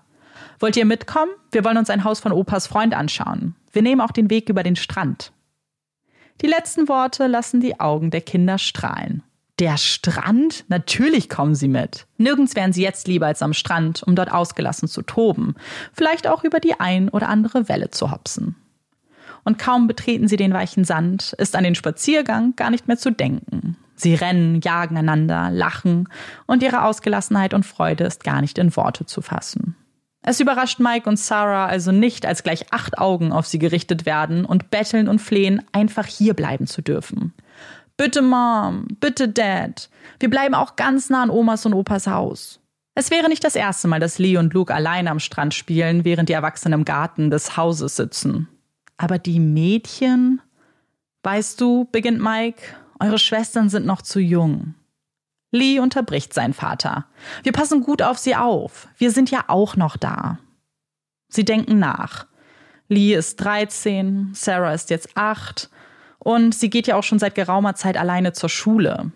Ist sie jetzt alt genug? Können die beiden Jungs auf ihre kleinen Schwestern aufpassen? Sarah und Mike sind wirklich keine strengen Eltern, lassen ihren Kindern gerne viel Freiraum, um sich zu entfalten. Zerdenken sie das Ganze gerade? Und dann fallen ihnen ihre strahlenden Gesichter ein, ihr Lachen, der anstrengende Start in den Tag und dass alle doch nicht mehr wollen, als einfach nur loszulassen, Kind zu sein und zu spielen. Bitte lass uns hier bleiben. Wir benehmen uns, versprochen. Diesmal sind es Charlotte und Sarah, die ihre größten Kulleraugen aufsetzen. Na gut, aber Lee hat das Sagen. Was auch immer er entscheidet, ihr hört auf ihn. Ist das klar? Yay! Danke, danke, danke, hört man noch, als alle vier mit einem Mal losrennen. Aber Jungs, versucht man ihnen noch hinterherzurufen, wenn ihr nicht mehr spielen wollt, dann geht zu Oma nach Hause. Bleibt immer zusammen, okay? Auf eine Antwort brauchen sie nicht zu warten. Und eigentlich weiß Sarah auch, dass sie sich keine Sorgen machen muss. Aber sie tut es doch. Ihre Hände werden schweißnass und immer wieder dreht sie sich um und schaut zurück zu ihren vier wichtigsten Schätzen. Sie spielen, sammeln Muscheln, planschen im Wasser. Die kleine Sarah steht da in ihrem blauen Kleidchen und winkt. Mike, der seine Frau aus dem Augenwinkel beobachtet, greift nach ihrer Hand, lockert sie und verflechtet ihre Finger ineinander. Sarah atmet tief ein, tief aus, dreht sich dann um, um endlich auch ihrem Ziel, dem renovierten Haus, ein Stückchen näher zu kommen. Im Ort angekommen, bestaunen sie kurz das Haus, unterhalten sich mit Terrys Freund und entscheiden dann noch gemeinsam auf einen kleinen Abstecher in den Pub zu gehen. Es wird ein netter Abend, der jedoch ein frühes Ende finden wird, weil Sarah nicht aufhören kann, an die Kinder zu denken. Gegen 19.45 Uhr machen sie sich auf den Rückweg mit einem kleinen Zwischenstopp im Supermarkt, um sich mit Bier und Wein für die nächsten Tage auszustatten. Mit den Flaschen bewaffnet spaziert die Gruppe zurück. Diesmal nicht am Strand entlang, sondern über den kürzeren Weg durch die Felder. Als die drei schließlich das Grundstück von Terry und Les betreten, fällt ihr erster Blick auf Lee, der mitten im Garten steht. Daneben Charlotte, die ihre Hände ineinander gelegt hat. Luke, keine paar Meter daneben, schaut sich suchend um. Es ist einer dieser Momente, bei dem man sofort ein ungutes Gefühl bekommt, auf die man zurückblicken wird und sich immer an das mulmige Gefühl im Bauch erinnert. Man wusste noch nichts, hatte keine Ahnung von dem, was gleich niederprasseln würde, und doch bereitet sich der Körper scheinbar bereits auf schlechte Nachrichten vor. Noch bevor sie die Kinder erreichen, eilt Les auf die drei zu. Ist Sarah bei euch? Nein, natürlich nicht, erwidern die. Ein verzweifelter Seufzer. Sie ist weg. Die Worte, die man als Mutter, Vater, als Familie niemals hören möchte. Aus dem mulmigen Gefühl wird auf einmal ein dicker, fester Stein, der sich in der Magengrube ausbreitet. Was meinst du damit, sie ist weg? Weg, sie ist verschwunden, wir können sie nirgends finden. Voller Panik schaut sich Sarah um. Überall sind dichte Sträucher, hochgewachsene Gräser, Gräben, Felsen, so viele Möglichkeiten. Irgendwo muss ihre kleine Prinzessin doch sein. Sarah fragt nicht nach dem Warum, fragt nicht danach, was genau passiert ist. Jetzt gerade weiß sie nur eins. Sie muss suchen. So lange suchen, bis sie ihre Tochter wieder in den Armen hält. Sie schnappt sich Charlotte und die beiden schreien so laut sie nur können. Sarah! Sarah! Immer und immer wieder klingen ihre Stimmen durch die sonst so stille Natur. Bis auf ein paar Vögel, Insekten und den Wind hört man sonst fast gar nichts. Nur ihre Schreie. Man eilt den Weg hinunter, schaut unter jedem Busch, hebt jeden Ast. Terry und Les suchen hingegen das ganze Haus ab, um sicherzugehen, dass Sarah sich nicht irgendwo versteckt. Mike und die Jungs durchforsten das Getreidefeld hinter dem Haus. Aber ohne Erfolg. Niemand wird Sarah finden können. Und es ist dieser Augenblick, als alle Suchtrupps enttäuscht zurückkehren, dass zum ersten Mal ausgesprochen wird, was da eigentlich passiert ist und wie es so weit kommen konnte. Nachdem die Erwachsenen die Kinder am Strand zurückgelassen hatten, spielten sie noch eine Weile am Wasser, bis es ihnen zu langweilig wurde und sie zurück zum Haus ihrer Großeltern liefen. Daneben liegt ein Kartoffelacker und sie entschieden dort noch etwas Verstecken zu spielen. Während einer Runde fiel Sarah hin, verletzte sich am Knie und hatte dann keine Lust mehr zu spielen. Sie wollte zu ihrer Oma, jetzt sofort. Normalerweise gehen sie dann über den Acker und kommen durch ein Tor direkt auf das Grundstück ihrer Großeltern. Aber an diesem Tag war das Tor verschlossen. Und so eilte Sarah um den Acker herum bis zu einem kleinen, nicht beleuchteten Weg, der sie zum Haus bringen würde. Luke eilte seiner Schwester hinterher, rief immer wieder, sie solle warten. Dann im Hintergrund das leise Wimmern von Charlotte, die soeben in eine Nessel getreten ist. Luke entscheidet blitzschnell zu ihr zu eilen, während Lee sich auf die Fersen von Sarah heftet. Jetzt warte doch, Sarah, ruft Lee immer wieder. Aber Sarah denkt nicht daran zu warten und rennt immer schneller. Für einen kurzen Moment pausiert Lee, dreht sich nach Luke und Charlotte um, und es ist dieser Moment, ab dem er Sarah aus dem Auge verloren hat. Sie war einfach weg. Na dann geh doch, ruft er ihr noch frustriert zu und blickt sich um. Als er schließlich alleine bei Les ankommt, sitzt die vor dem Fernseher und ist überrascht, ihren Enkel alleine vor der Tür anzutreffen. Ich habe sie verloren, eröffnet er seiner Großmutter, und das große Suchen beginnt. Sarah hatte ihren Lee noch nie so verzweifelt gesehen, noch nie so ängstlich wie in diesem Moment. Wie er die Geschichte erzählt, immer noch nach seiner kleinen Schwester sucht. Nach ihrer Sarah, die doch niemals einfach so wegrennen würde. Sie hatte Angst im Dunkeln, war so klein, so sanft. Niemals würde sie sich aus ihrer Angst einen Scherz machen und sich irgendwo verstecken. Sie war doch immer so bedacht darauf, dass es allen gut geht. Es muss also etwas Schlimmes passiert sein. Vielleicht hatte sie sich irgendwo verletzt und wartet darauf, dass ihre Mami endlich zur Hilfe eilen würde. Das werde ich, kleine Prinzessin. Ich werde dich finden, denkt Sarah. Den ganzen Abend suchen sie weiter, gehen zu den Nachbarn, fragen, ob jemand ein kleines Mädchen gesehen hat, laufen bis ins nächste Dorf, strömen durch den Wald, gehen zurück zum Strand. Überall suchen sie und immer mehr hatten sich ihnen angeschlossen. Nachbarn, Freunde, Bekannte. Aber mit jeder Enttäuschung, mit jeder Sackgasse, in die sie stolpern, vergrößert sich ihre Angst und Panik. Es ist wie eine Luftblase, die sich im Bauch aufbläst und immer größer zu werden scheint, bis sie in den Rachen steigt und ihnen langsam die Luft zuschnürt. Irgendwie hatten sie sich die letzten Stunden noch an die Hoffnung geklammert, dass sie einfach auftauchen würde, dass es eine einfache Erklärung gibt, dass man nur lange genug suchen muss, um sie zu finden. Aber als sie nach dem Telefonhörer greifen und die 999 wählen, wird ihnen langsam das Ausmaß dieser Tragödie bewusst. Fast so, als ob es nicht real war, bis zu dem Zeitpunkt, als sie die Worte laut ausgesprochen haben. Meine achtjährige Tochter ist verschwunden. Seit circa einer Stunde und 45 Minuten ist sie weg. Okay, antwortet man. Hat sie mit irgendwem gespielt davor? Ja, mit ihren Geschwistern. Dann ist sie davongelaufen und die anderen Kinder haben versucht, sie zu finden. Das Problem ist, sie ist nicht von hier. Sie kennt sich nicht aus. Wie ist der Name der Kleinen? Sarah, erklingt es durch den Hörer. Die Stimme den Tränen nahe, erdrückt, voller Angst, was das nun alles bedeuten würde. Zehn Minuten nachdem das Gespräch beendet wird, erreicht die Polizei das Haus von Terry und Les. Und nur wenig später herrscht ein buntes Treiben aus Polizisten, Suchtrupps, Helikoptern mit Infrarotkameras, die das ganze Gelände großflächig umkreisen. Sie alle halten Ausschau nach dem kleinen Mädchen mit dem blauen Sommerkleid, den braunen Augen und den dunkelblonden Haaren. Und während Hunderte von ihnen draußen suchen, sprechen die leitenden Ermittler mit Mike und Sarah und schauen sich das Haus genauer an, gucken in Schränke, unter Sofas und sogar hinter das Mobiliar. Auf die skeptischen Blicke der Eltern erwidern sie nur, sie wären erstaunt, wo wir schon überall Kinder wiedergefunden haben. Aber dies ist keiner dieser Fälle. Ihre Sarah finden sie nicht in einem Geschirrschrank oder in der Ritze eines Sofas. Sie sprechen auch mit Lee, möchten, dass er nochmal die letzten Momente schildert, bevor er Sarah aus den Augen verloren hatte. Alles kann wichtig sein, jedes noch so kleine Detail ist von Bedeutung. Denk nach, war da irgendwas, was du uns noch nicht erzählt hast? Lee grübelt. Angestrengt denkt er nach. Er möchte doch helfen, muss helfen, seine Schwester zu finden. Schließlich war er doch der Letzte, der sie gesehen hat, der sie hätte retten können. Aber er hat es nicht und er macht sich die schrecklichsten Vorwürfe. Er ist doch der große Bruder, der Älteste. Er ist schuld. Dann fällt ihm etwas ein. Etwas, das er schon fast vergessen hatte, so unwichtig kam es ihm vor. Da war ein weißer Van. Er ist an mir vorbeigefahren und drin saß ein alter, ungepflegter Mann. Er hatte mir zugewunken, als er vorbeifuhr.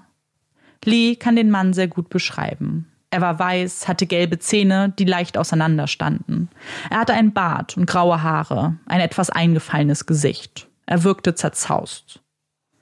Die Polizisten notieren diese Beobachtung und erklären die Suchaktion gegen 1 Uhr morgens als beendet. Zumindest für heute. Bei Sonnenaufgang würden sie selbstverständlich wieder losziehen. Niedergeschlagen versuchen Sarah und Mike, die Kinder ins Bett zu bringen und ebenfalls ein paar Stunden zu schlafen, bevor die Suche am nächsten Tag weitergehen kann. Aber dieser Versuch scheitert. Bei den Eltern, aber auch bei den Kindern, die ohne ihre Schwester einfach nicht zur Ruhe finden. Zu viele Fragen durchdringen ihre Gedanken. Fragen nach dem Wo, warum und wann sie Sarah endlich wieder bei sich haben würden. Denn obwohl sie so viele Fragen haben, ist eine Sache ganz gewiss. Sarah würde zurückkehren. Es war nur eine Frage der Zeit. Am nächsten Morgen wird der Trubel der vergangenen Nacht fortgesetzt. 150 Polizisten und Polizistinnen durchsuchen das Areal, diesmal mit Hunden, die sie bei der Suche unterstützen. Und weitere 150 Menschen aus der Umgebung schließen sich ihnen an. Es ist eine der größten Suchaktionen in der Geschichte von Großbritannien, denn sie alle sind ganz berührt von dem Schicksal dieser verzweifelten Eltern und können sich gar nicht ausmalen, wie es sich für sie anfühlen muss, das Schlimmste im Leben von Eltern durchmachen zu müssen. Hand in Hand durchkämmen sie jedes noch so kleine Fleckchen. Jeden Quadratzentimeter begutachtet man kleinlichst, um Sarah wiederzufinden. An diesem Tag lernen Sarah und Mike auch Dave und Sean kennen, ihre Family Liaison Officers. Sie sollen an ihrer Seite stehen in dieser harten Zeit und sie bestmöglich durch den ganzen Prozess begleiten. Denn, das wissen sie, es würde eine schwere Zeit auf die Familie zukommen. Besonders an diesen ersten Tagen liegen die Nerven der Eltern blank. Die Ungewissheit, die Angst, Panik, Vorwürfe. Es sind so viele Emotionen, die man in kürzester Zeit durchlebt und mit denen man alleine nicht umzugehen weiß. Dazu noch die vielen Gespräche mit der Polizei, die teils unangenehmen Fragen, denen man sich stellen muss. Genau für diese Momente sind Dave und Sean da. Und Mike und Sarah vertrauen ihnen, tun das blind und würden es auch nie bereuen. Es tut gut, jemanden an der Seite zu haben, der einem Dinge erklärt, nicht im Ungewissen lässt und ihre Sorgen ernst nimmt. Und von denen haben sie wirklich viele. Denn mit jeder Stunde, die vergeht, jede Stunde ohne Sarah, lässt Zweifel hochkommen. Wenn sie sich verletzt hätte, dann hätte man sie doch schon finden müssen. So weit kann ein kleines Mädchen doch gar nicht kommen alleine. Also öffnen sich andere Szenarien in ihren Köpfen. Szenarien, in denen jemand Sarah mutwillig entführt hatte. Aber selbst bei diesen Gedanken versucht man optimistisch zu bleiben, sofern das überhaupt möglich ist. Vielleicht wurde Sarah ja von einer Frau entführt, die selbst keine Kinder kriegen kann. Sarah ist so ein liebes, süßes Mädchen. Sicherlich gibt es viele Menschen da draußen, die sich so eine Tochter wünschen würden. Oder man hat sie entführt, um Lösegeld verlangen zu können. In der Gegend gibt es durchaus wohlhabende Familien. Vielleicht hatte man sie gesehen und angenommen, dass sie zu einer solchen Familie gehört. Auch wenn diese Alternativen natürlich schreckliche Verbrechen darstellen, so könnte man sich damit aber halbwegs arrangieren. Schließlich hätten die Verbrecher dann ein Interesse daran, dass es Sarah gut geht und würden sich gut um sie kümmern. Mike legt die Arme um Sarah. Komm, Schatz, lass uns schlafen gehen. Aber Sarah schüttelt nur den Kopf, löst sich aus seiner Umarmung. Geh du, ich kann nicht schlafen.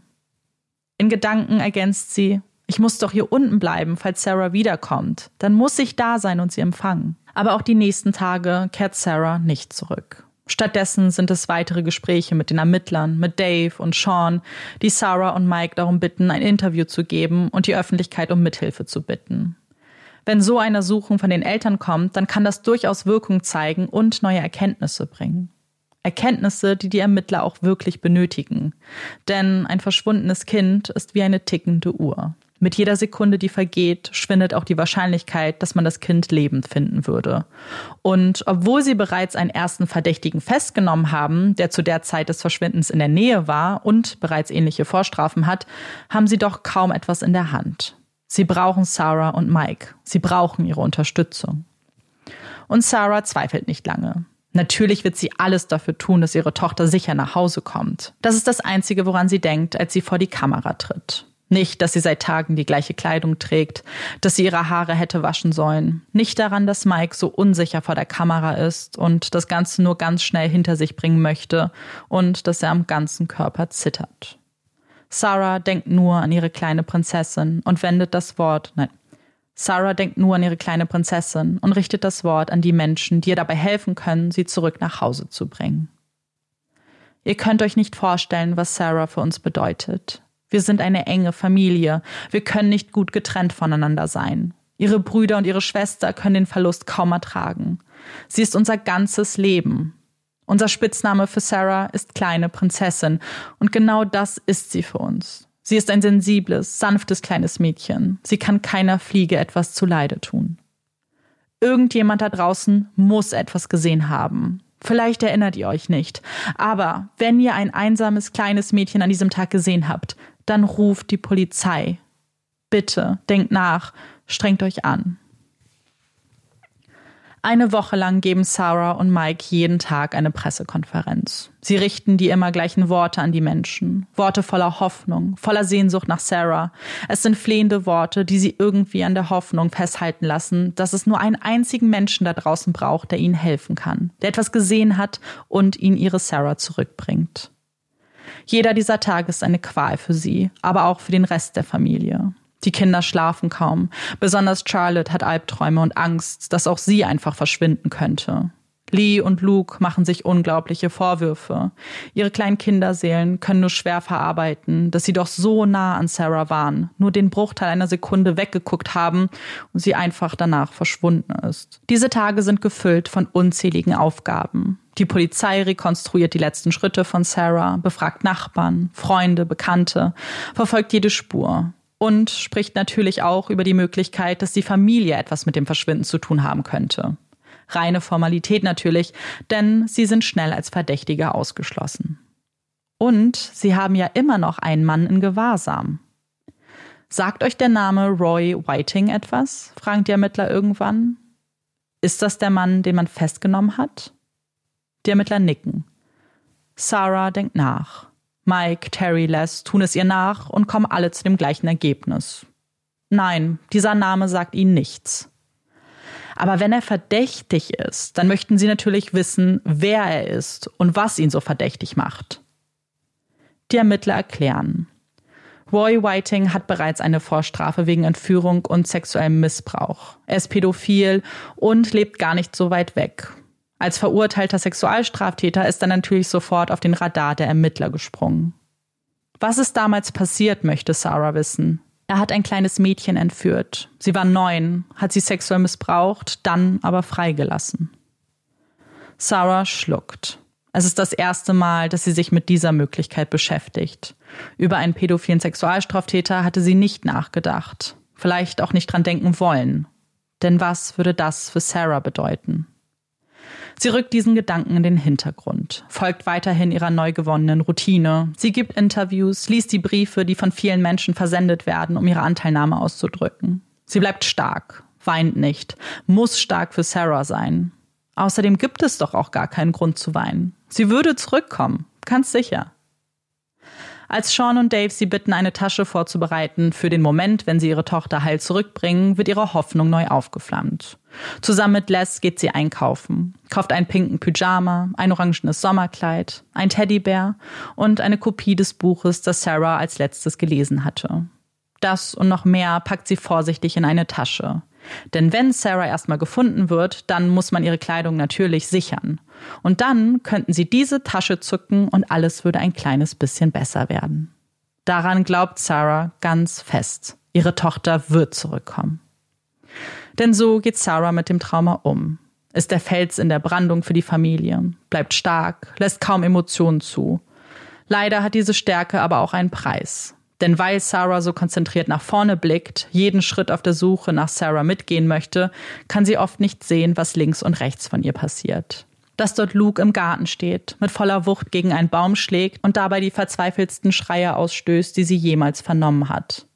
Dass Lee, der stets der ruhigere der beiden Jungs war, zerfressen wird von Schuldgefühlen. Dass auch seine Magengrube immer schwerer wird und dass ein unglaublicher Druck auf seinen kleinen Schultern lastet. Denn er war nicht nur der Letzte, der Sarah gesehen hat, sondern auch der Einzige, der den Van und den Mann gesehen hat.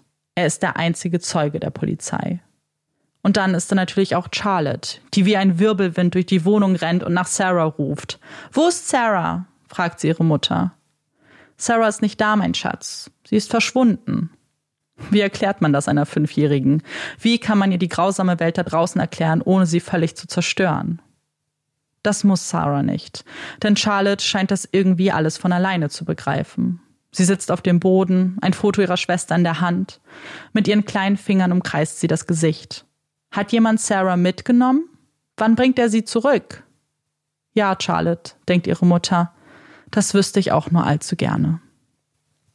17 Tage nach dem Verschwinden von Sarah betreten Sean und Dave das Haus mit einem neuen, unbekannten Gesichtsausdruck. Es sind nicht ihre freundlichen Gesichter, an die sich die Familie so gewöhnt hatte. Es sind ernste Mienen, die nichts Gutes erahnen lassen. Alles okay, Sean? fragt Sarah, so locker sie nur kann. Sie lächelt. Vielleicht ist das ein Versuch, ihre eigenen Ängste und Befürchtungen auszutricksen oder die Hoffnung, dass diese vielleicht unbegründet sind und die beiden einfach nur einen schlechten Tag haben. Wir müssen mit dir und Mike sprechen, nur ihr zwei. Sean erwidert ihr Lächeln nicht. Mike ist gerade nicht da, eine Tasse Tee? Zu diesem Zeitpunkt sieht Sarah zwar, dass es eindeutige Warnsignale gibt, dass die Nachrichten, die die beiden im Schlepptau haben, keine guten sind, aber sie schafft es, sie einfach auszublenden. Glaubt noch immer fest daran, dass Sarah lebt. Immer und immer wieder wiederholt sie still und heimlich dieses Mantra. Sarah lebt und kommt bald nach Hause. Sie glaubt daran, ganz ehrlich, hat es die letzten 17 Tage getan. Nicht für einen einzigen Augenblick hat sie einen anderen Gedanken zugelassen. Sarah, ich muss wirklich dringend mit euch sprechen, sagt Sean in einem unbekannt ernsten Ton. Mike ist mit Terry einkaufen. Wir versuchen sie auf den Handys zu erreichen. Les greift nach dem Telefonhörer und bittet Terry, so schnell wie möglich nach Hause zu kommen. Die nächsten zehn Minuten, die Sarah, Les, Sean und Dave am Esstisch sitzen, kommt ihnen wie Stunden vor. Keiner spricht nur ein einziges Wort. Die Blicke streifen durch das Esszimmer in der Hoffnung, sich nicht treffen zu müssen. Als die beiden Männer schließlich eintreffen, sind Mikes Augen gerötet und von den Tränen, die er am Wagen vergossen zu haben scheint, ganz aufgedunsen. Ein starker Kontrast zu Sarahs versteinertem Blick, die wohl immer noch auf ein Happy End hofft. Sarah greift nach Mikes Hand, atmet tief durch und gibt mit einem Nicken das Go. Sean kann beginnen. Mit offiziellem Ton, den die beiden sonst so gar nicht von ihm kennen, beginnt er zu berichten. Gegen 11 Uhr heute Morgen hat uns ein Anruf erreicht. Eine Kinderleiche wurde gefunden. Er pausiert, sammelt sich. Wir wissen noch nicht sicher, dass es Sarah ist. Aber weil es derzeit keine anderen vermissten Mädchen in ihrem Alter in der Gegend gibt, glauben wir, dass es durchaus wahrscheinlich ist. Nein, nicht Sarah. Es ist Mikes Stimme, die das ausspricht, was wohl allen gerade durch den Kopf geht. Er bricht zusammen. Und es ist dieser verzweifelte Ausruf, der auch Sarah begreifen lässt, dass all, der, der alle Dämme sprengt, die Mauern, die sie um ihr Herz gebaut hat, aufreißt. 17 Tage lang hatte sie gelächelt, war stark, hatte kaum geweint. Und jetzt, zum allerersten Mal, kann auch sie nicht mehr, kann nicht mehr positiv denken, optimistisch bleiben, weil da nichts mehr ist, woran sie ihre Hoffnung festmacht. Sie legt ihren Kopf in die Hände, Tränen fließen und ihr ganzer Körper zittert. Sie spürt eine Umarmung von hinten. Es ist Mike. In dieser Position verweilen sie für einen kurzen Moment, liegen sich in den Armen und weinen bitterlich. Plötzlich stürmen auch die Kinder in diese Szenerie. Stimmt es? Zwei Worte, eine einfache Frage, die Sarah jetzt begreifen lässt, warum es Sean so wichtig war, dass sie sofort miteinander sprechen, damit sie es nicht, wie die Kinder, aus dem Fernsehen erfahren müssen. Wir wissen es noch nicht sicher, antwortet Sarah und versucht aufzustehen, ihre Kinder in den Arm zu nehmen, nur damit ihr die Beine versagen und sie zusammenbricht. Mit Lee und Charlotte in den Armen, die neben ihr am Boden liegen und weinen. Lediglich Luke befreit sich aus der Umarmung und rennt nach draußen, wo er die Tränen nicht zurückhalten kann und zitternd am Boden kniet. Nachdem alle die Nachrichten irgendwie haben sacken lassen, will Sarah nur eins. Ich will meine Prinzessin sehen. Wir müssen sie erstmal identifizieren. Das machen wir über DNA und über ihr Gebiss. Es ist also nicht notwendig, dass sie uns hierbei unterstützt. Ich will aber, erwidert Sarah. Wir glauben nicht, dass das eine gute Idee ist. Die Leiche ist in keinem guten Zustand. Sie lag schon eine ganze Weile dort. Sarah hat keine Kraft zu diskutieren, nimmt diese Antwort hin, ohne die Bedeutung dieser Aussage überhaupt richtig zu verstehen. Was mit keinem guten Zustand gemeint ist, würde sie erst viel später erfahren. Würde ein ähnliches Gespräch führen, nachdem zweifelsfrei nachgewiesen wurde, dass die gefundene Leiche Sarah ist. Ihre kleine Prinzessin. Tot. Kein Zweifel, keine Alternative. Die bittere Realität, vor der sie sich so lange versteckt haben. Auch auf das Flehen, sich von ihrer Tochter verabschieden zu können, reagieren Sean und Dave mit Bemühungen, ihn dies auszureden. Sie haben Sarahs Leiche gesehen und sie können und wollen ihren Eltern diesen Anblick nicht zumuten. Da ist dieser unglaublich strenge Geruch, wenn man den Raum betritt, in der ihre Leiche liegt. So schlimm, dass sich einem der Magen verdreht. Und die Leiche, die da liegt, sie ist nicht Sarah, sie ist nicht eure kleine Prinzessin. Sie ist kaum als kleines Mädchen zu identifizieren. Sie lag so lange draußen, dass Tiere angefangen haben, Körperteile anzunagen. Sie hat keine Haare mehr. Sie fahren fort mit vielen Details, die schrecklicher kaum sein können. Nicht um grausam zu sein, aber damit sie eine realistische Vorstellung davon haben, was sie erwarten würde, wenn sie sich trotz ihres Abratens dazu entscheiden, Sarah zu sehen. Sarahs Eltern haben kaum zugehört, waren sich doch so sicher gewesen, dass sie absolut nichts von ihrer Entscheidung abbringen könnte. Aber nun beginnen sie doch zu zweifeln. Ihr habt so gute Erinnerungen an Sarah, habt ein Bild vor Augen von einem strahlenden, lachenden Mädchen. Bitte lasst diese Erinnerung nicht überschattet werden von der Grausamkeit, die ihr dort zu sehen bekämt. Mike greift nach Sarahs Hand. Wir können nicht gehen. Dieses Bild darf nicht die letzte Erinnerung an Sarah sein. Und Sarah nickt. Okay, wir gehen nicht. Das wäre auch nicht, was Sarah gewollt hätte. Die Vorstellung alleine hätte sie ein weiteres Mal umgebracht. Und mit dieser Entscheidung beginnt der Prozess ihres ganz eigenen Abschieds von Sarah. Ein Prozess, den jedes Familienmitglied auf seine ganz eigene Art durchmacht.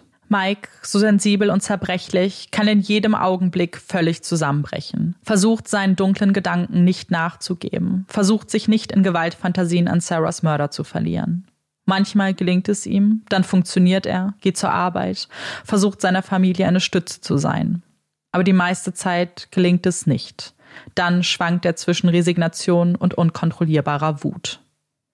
Sarah ist das genaue Gegenteil. Emotionale Ausbrüche sind eine Seltenheit und wenn sie doch vorkommen, dann nur, wenn sie alleine ist, wenn keiner ihre Tränen sehen kann, damit sie stark bleibt, für sich, für ihre Familie und für die Aufgaben, die ihr nun bevorstehen.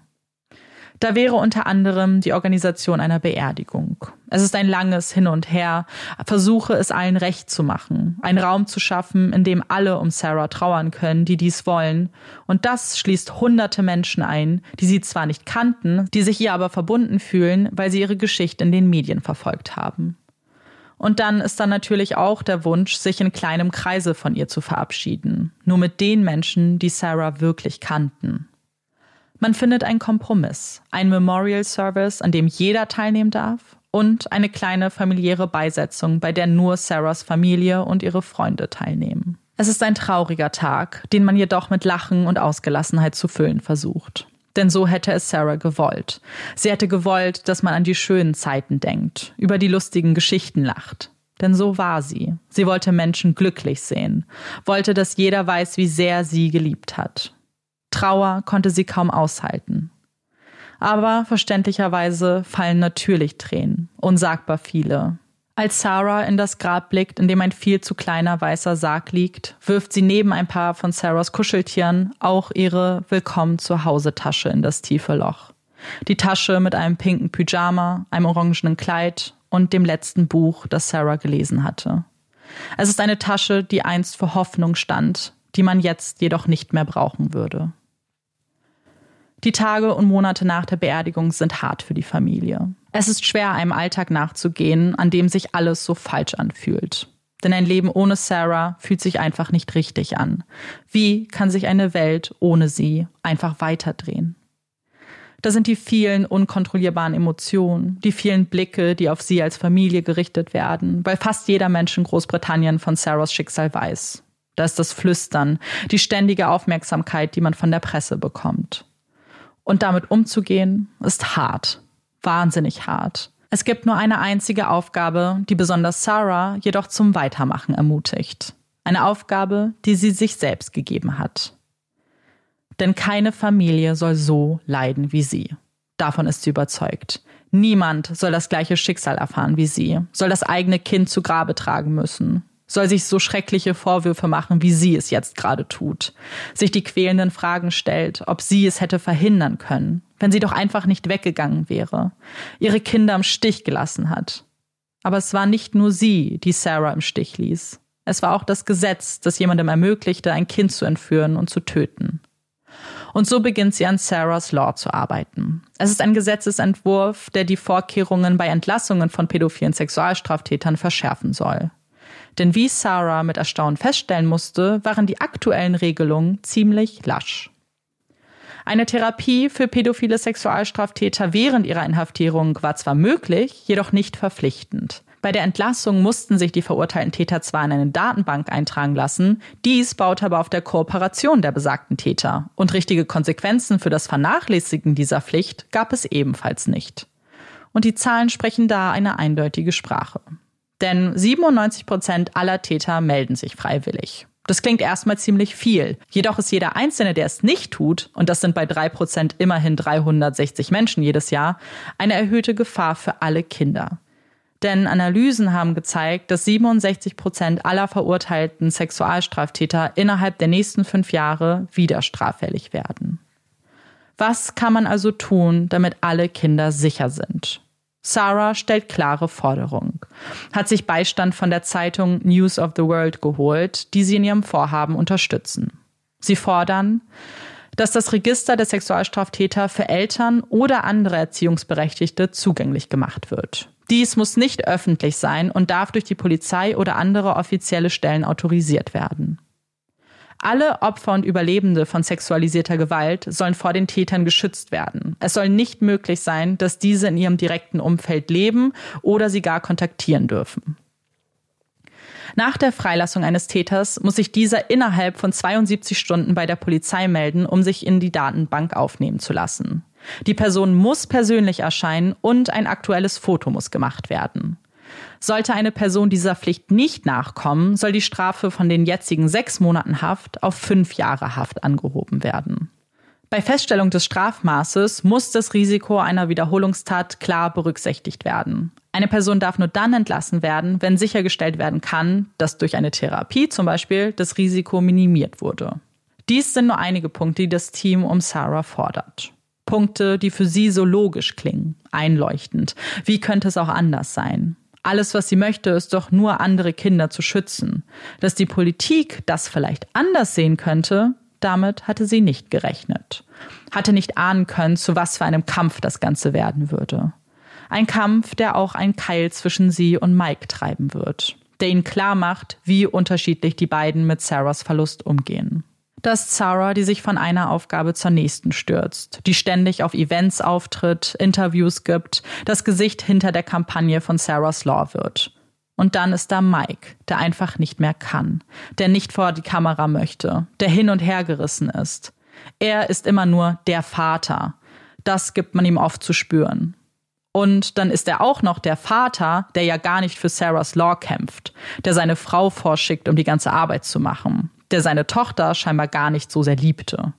Das sind zumindest die Gedanken, die Vorstellungen, die in seinem Kopf herumspuken. Und damit er sich diesen Gedanken nicht stellen muss, greift er zur Flasche, trinkt jeden Tag, morgens nach dem Aufstehen, beim Mittagessen, abends vorm Zubettgehen. Und obwohl Sarah und Mike so unterschiedliche Arten haben, mit dem Schmerz umzugehen, ist das ihre Gemeinsamkeit, der Alkohol. Auch sie trinkt jeden Tag trinkt, damit der Schmerz im Nebel des Rauschs verschwindet, damit sie für einen kleinen Augenblick nichts mehr spüren. Was der Alkohol aber tut, ist die Kluft zwischen den beiden nur noch weiter aufzureißen. Denn die Wirkung ist wieder mal ganz unterschiedlich bei den beiden. Denn wenn Mike trinkt, dann rastet er aus, tut dies zu Hause, auf offiziellen Events, wird wütend und kann sich nicht beruhigen. Wenn Sarah trinkt, dann fällt es ihr leichter weiterzumachen. Sie merken, dass etwas nicht stimmt, dass das Leben, das sie führen, nicht gut für sie ist. Aber sie finden keinen Weg hinaus, sehen keine Alternative. Sie denken nicht an die Zukunft, denken immer nur an das Hier und Jetzt und was ihnen die Gegenwart erträglicher machen könnte. Denn in dieser Gegenwart passiert jeden Tag unglaublich viel, das es zu verarbeiten gilt der Kampf um Sarah's Law, die ganzen Anfragen der Presse und dann ihre Kinder, die irgendwie versuchen, ein normales Leben zu führen. Und natürlich auch die Ermittlung der Polizei. Und die haben einiges zutage gefördert. Nur ein Tag nach Sarahs Verschwinden kursiert bereits ein erster Name innerhalb der Polizei. Ein Name, der auch an Sarah und Mike kommuniziert wird. Damals war man sich noch nicht sicher. Es war nur ein erster Verdacht aber ein Verdacht, der sich mit der Zeit nur verfestigen würde. Eine der ersten Untersuchungen der Polizei war es, sich die Datenbank der registrierten Sexualstraftäter in der Umgebung anzuschauen. Wer war zu dem Zeitpunkt der Entführung in der Nähe? Wessen Verhalten würde zu dieser Tat passen? Nach gründlicher Analyse steht sein Name an allererster Stelle. Roy Whiting. Er hatte im März 1995 ein neunjähriges Mädchen am helllichten Tage entführt, nachdem sie mit ein paar Freunden gespielt hatte. Er bedrohte sie mit einem Messer, vergewaltigte sie in seinem roten Auto und ließ sie dann in einem Feld zurück. Nachdem eine Zeugin, die das rote Fahrzeug von Roy gekauft hatte, der Polizei den entscheidenden Hinweis gibt, wird er festgenommen und gesteht auch die Tat. Eine Psychologin, die mit ihm vor dem Prozess gesprochen hat, sagt aus, dass sie keine pädophilen Tendenzen ausmachen kann und er deshalb keine grundsätzliche Gefahr für die Bevölkerung darstellt. Diese Aussage und der Umstand, dass Roy sofort gestanden hat, fließen auch in das Strafmaß ein. Er wird zu vier Jahren Haft verurteilt und nach der Hälfte der Zeit schließlich auf Bewährung entlassen.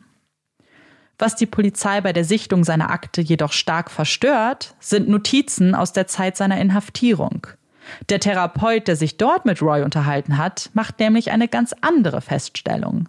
Er sagt aus, dass Roy durchaus pädophile Neigung hat und auch eine Therapie verweigert. Er sieht eine starke Wiederholungsgefahr und denkt auch, dass das nächste Opfer sogar zu Tode kommen würde. Sie lesen diese Worte und entscheiden, jetzt muss alles schnell gehen. Denn wenn dieser Therapeut recht hat und Roy wirklich der Täter ist, dann haben sie nur ein kleines Zeitfenster, in dem sie Sarah aus seinen Fängen befreien können. Nicht mal 24 Stunden nach der vermissten Meldung stehen sie vor seiner Haustür. Auf die Frage, wo er am gestrigen Tag war, antwortet Roy, er habe seinen Kopf freikriegen müssen und ist in seinem Van einfach durch die Gegend gefahren, bis er eine Kirmes gesehen hat und dort einen Stopp machte. Um 8 Uhr abends war er dann wieder zu Hause und gegen 9 Uhr im Bett. Irgendwas stimmt mit diesem Kerl nicht. Da sind sich die Ermittler sicher. Er wirkt so nervös, verhaspelt sich ständig und er zeigt auch sonst keine Emotion. Man erzählt ihm davon, dass ein kleines Mädchen vermisst wird und bei ihm rührt sich gar nichts. Kann das jemandem so egal sein?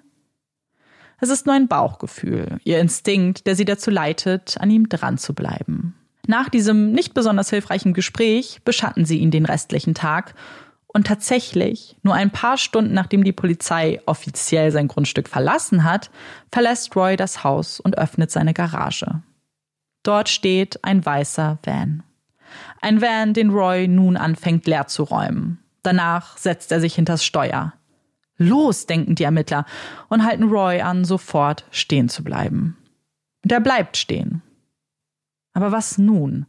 Ihn festnehmen, ihn wegfahren lassen und sie damit vielleicht zu Sarah zu bringen? Nein, zu groß das Risiko, dass er den Van und damit mögliche Beweise vernichtet. Sie entscheiden sich, ihn festzunehmen, sichern den Van und lassen die Spurensicherung antreten. Auf dem Revier angekommen wird Roy drei Tage lang über mehrere Stunden verhört. Zumindest versucht man das. Denn auf jede einzelne Frage, auf die Frage, woher er die ganzen Schrammen am Körper hat, wohin er mit dem Van wollte, ob er hinter Sarahs Verschwinden steckt, gibt er immer wieder nur eine Antwort. No comment. Kein Kommentar. Das ist sein gutes Recht, das wissen die Ermittler. Und doch ist es natürlich unglaublich frustrierend. Jetzt bleibt ihnen nur noch eins. Zu hoffen, dass sie irgendwelche Beweise in dem Van oder Royce Zuhause finden können. Insgesamt 433 Tütchen mit Beweismaterial aus dem Haus werden gesichert und weitere 302 aus dem Van. Besonders der Van stellt die Ermittler vor einige Rätsel. Das Innere scheint ausgebaut worden zu sein, beziehungsweise scheinen die Holzplatten, die man sonst üblicherweise bei einem solchen Modell vorfinden würde, entfernt worden zu sein. Ganz schön verdächtig. Genauso wie der weiße Schnipsel, der aus dem Van geflogen ist, als Roy die Tür öffnete und einstieg. Es ist ein Kassenbon einer Tankstelle. Und die Uhrzeit macht den Ermittlern eins sofort klar. Das Alibi, das er ihnen gegeben hat, stimmt nicht. Er war zur Zeit des Verschwindens von Sarah ganz in der Nähe gewesen und hatte dort seinen weißen Van vollgetankt. Auch wenn sie als Ermittler wissen, dass sie jeder Spur nachgehen müssen und es fatal wäre, sich so früh festzulegen, schreit alles in ihnen danach, dass sie den richtigen haben. Aber beweisen können sie es ihm nicht. Noch nicht. Also lassen sie ihn frei, müssen es tun und hoffen inständig, dass die Analysen des Labors ihnen irgendetwas liefern, was ihn zurück ins Revier bringt. Aber so lange brauchen sie gar nicht zu warten. Denn Roy bringt sich selbst zurück ins Revier. Am 24. Juli wird er in einem gestohlenen Fahrzeug erwischt und festgenommen. Es gibt Zeugen, Beweise, absolut keinen Zweifel daran, dass er dieses Fahrzeug gestohlen hat. Und für die Ermittler ist das natürlich der absolute Jackpot. Denn jetzt haben sie Zeit. Zeit zu ermitteln, ohne Angst haben zu müssen, dass ihr Hauptverdächtiger flieht. Zeit, die sie auch dringend brauchen, denn die Analysen der ganzen Spuren dauern. Es ist kleinlichste Arbeit und irgendwas scheint auch zu fehlen. Das spüren sie. Was es genau sein würde, was am Ende den Durchbruch in diesem Fall bringt, damit hätten sie wohl nicht gerechnet. Nach einer Ausstrahlung und Rekonstruktion des Falls bei Crime Watch melden sich hunderte Menschen mit Hinweisen. Und einer dieser Hinweise würde alles verändern. Es ist eine Frau, die sagt, sie habe einen Kinderschuh am Wegesrand ganz in der Nähe des Fundortes der Leiche gesehen. Sie hat ihn nicht mitgenommen, aber es ist nicht lange her. Sie ist sich sicher, dass der Schuh bestimmt noch da ist. Bingo, denken die Ermittler, die kurz darauf tatsächlich einen dunkelblauen Kinderschuh mit Klettverschluss finden. Es ist Sarahs Schuh. Und dieser winzig kleine Schuh war genau das, worauf sie so lange gewartet hatten. Denn auf ihm werden viele kleine Fasern gefunden. Fasern, die im Klettverschluss hängen geblieben sind. Es sind rote Fasern, weiße Fasern, blaue Fasern. Und die roten können einem Pullover zugeordnet werden, den man in Roys Van gefunden hat. Die allererste Verbindung zwischen Roy und Sarah. Und es würde nicht die letzte bleiben. Sie finden weitere rote Fasern in Sarahs Haar. Eine blaue Faser in Sarahs Schuh kann einem Duschvorhang, den man in dem Van gefunden hat, zugeordnet werden. Auf dem roten Pullover werden insgesamt 30 Haare gefunden. Aus 29 von ihnen konnte keine DNA gewonnen werden. Und das eine Haar die einzige Chance ist mit 99,9%iger Wahrscheinlichkeit das Haar von Sarah. Jetzt sind sie sich sicher. Es muss Roy gewesen sein. Und die Staatsanwaltschaft gibt ihnen recht. Sie klagen Roy des Mordes und der Entführung von Sarah an. In den Vorbereitungen zum Prozess werden zig weitere Fasern gefunden, die alle eine Verbindung zwischen Sarah und Roy aufbauen. Fasern von Socken, die man im Van gefunden hat, von Sitzbezügen und von seiner Jeans. Das Bild verdichtet sich. Und doch bekennt sich Roy des Mordes für nicht schuldig. Zwei Worte, die Sarah und Mike das Blut in den Adern gefrieren lassen. Mike wird wütend, bald seine Hände zu Fäusten. Wie nicht schuldig? Er weiß, was er getan hat. Wir alle wissen, was er getan hat. Wenn ich ihn dran kriege, Sarah greift nach seiner Hand, versucht ihn zu beruhigen, auch wenn sie selbst mit den Nerven am Ende ist. Denn not guilty bedeutet eins. Es wird einen Prozess geben. Sie wird aussagen müssen. Lee wird als Zeuge aussagen. Die Autopsie wird besprochen werden, bis ins kleinste Detail. Sie werden immer und immer wieder mit den schlimmsten Ausführungen konfrontiert werden werden all das Trauma nochmal durchleben und nochmal und nochmal, jeden einzelnen Prozesstag aufs Neue. Sie werden in sein Gesicht blicken müssen. Ein Gesicht, das keine Reue zeigt, ihnen nicht in die Augen blicken wird. Sie werden keine Entschuldigung hören, auch wenn das natürlich nichts geändert hätte. Und dann gibt es noch eine Entscheidung des Gerichts, bei der sich Mike und Sarah nicht wirklich einig sind, wie sie diese aufnehmen sollen. Denn während des Prozesses dürfen Roys Vorstrafen mit keinem Wort erwähnt werden. Das bedeutet auch, dass man nicht erwähnen kann, dass er zuvor in einem ähnlichen Fall angeklagt und verurteilt wurde. Der Staatsanwalt versucht dies positiv zu sehen. Das hat nämlich auch durchaus seine guten Seiten. Denn wenn sich eine Jury zu sehr auf seine vorangegangene Verurteilung berufen hätte, hätte dies durchaus Futter für eine spätere Berufung bedeuten können. Eine Berufung? Der Prozess hat noch nicht einmal angefangen und Sie denken jetzt an eine Berufung? Aber Sie nehmen, was Sie kriegen können, versuchen das Ganze auch positiv zu sehen und irgendwie nach vorne zu blicken. Der Prozess, der schließlich am 14. November 2001 beginnt, wird neben dem Verlust ihrer Tochter eine der schlimmsten Erfahrungen ihres Lebens sein. Der Druck, die Angst, die vielen Augen, die auf sie gerichtet sind. Sie hatten geglaubt, es könnte nicht schlimmer werden. Aber da zu sitzen, den Mann anzublicken, der ihnen das Wertvollste genommen hat, ist schlimmer. Es geht noch schlimmer. Und am 4. Dezember scheint der Höhepunkt erreicht. Es ist der Tag, an dem Roy den Zeugenstand betritt. Er wirkt entspannt, selbstsicher, blickt Sarahs Familie kein einziges Mal an und berichtet dann von seiner Version der Geschehnisse. Er hätte genug gehabt am 1. Juli 2000, kein Bock mehr, und entschied sich deshalb, in den Van zu steigen und einfach herumzufahren. Er war in drei Parks gewesen, dann auf einer Kirmes, danach hat er einen Spaziergang am Strand unternommen. Er musste nachdenken, erklärt er. Aber die meisten im Saal haben wohl eine etwas andere Erklärung für diese interessante Route. Es scheint ja fast so, als ob er nach etwas gesucht hat. Oder nach jemandem. Seine Verteidigung fragt, ob er irgendetwas mit dem Verschwinden und Mord von Sarah Payne zu tun hat. Nein, antwortet er.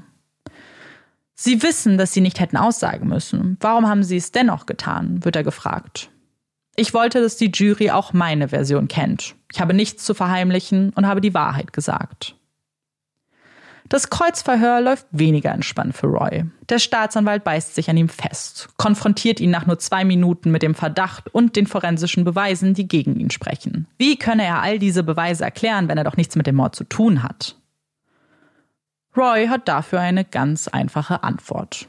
Das sind einfach Zufälle. Es ist ein Zufall, dass er einen weißen Van hat, dass der Mann, den Lee gesehen hat, Ähnlichkeit mit ihm hat. Ein Zufall, dass er den Van genau an dem Wochenende ausbaute und wusch, an dem Sarah verschwand. Zufall, dass man in seinem Wagen Babyöl, Kabelbinder und ein Messer gefunden hat. Und alle Fasern, die auf Sarah gefunden wurden, die zu Gegenständen aus dem Van passen, ja, das sind alles bloß Zufälle. Am 19. Prozesstag wird die Jury dann verabschiedet. Jetzt geht es an ihre Beratung. Für Mike und Sarah ist alles so glasklar. Vielleicht würde die Jury eine Stunde brauchen, vielleicht zwei. Aber aus diesen zwei Stunden werden irgendwann drei, dann vier. Als der Richter die Beratung für diesen Tag beendet, bekommen die beiden langsam ein ungutes Gefühl. Das ist doch ein schlechtes Zeichen, oder? Wenn man sich so lange berät, dann zweifelt man doch. Woran zweifeln Sie? Auch der zweite Tag vergeht ohne ein Ergebnis. Und die Stunden fühlen sich genauso an wie die 17 Tage damals, bis man die schreckliche Nachricht erfahren hat, dass eine Leiche gefunden wurde und wusste, dass Sarah tot ist.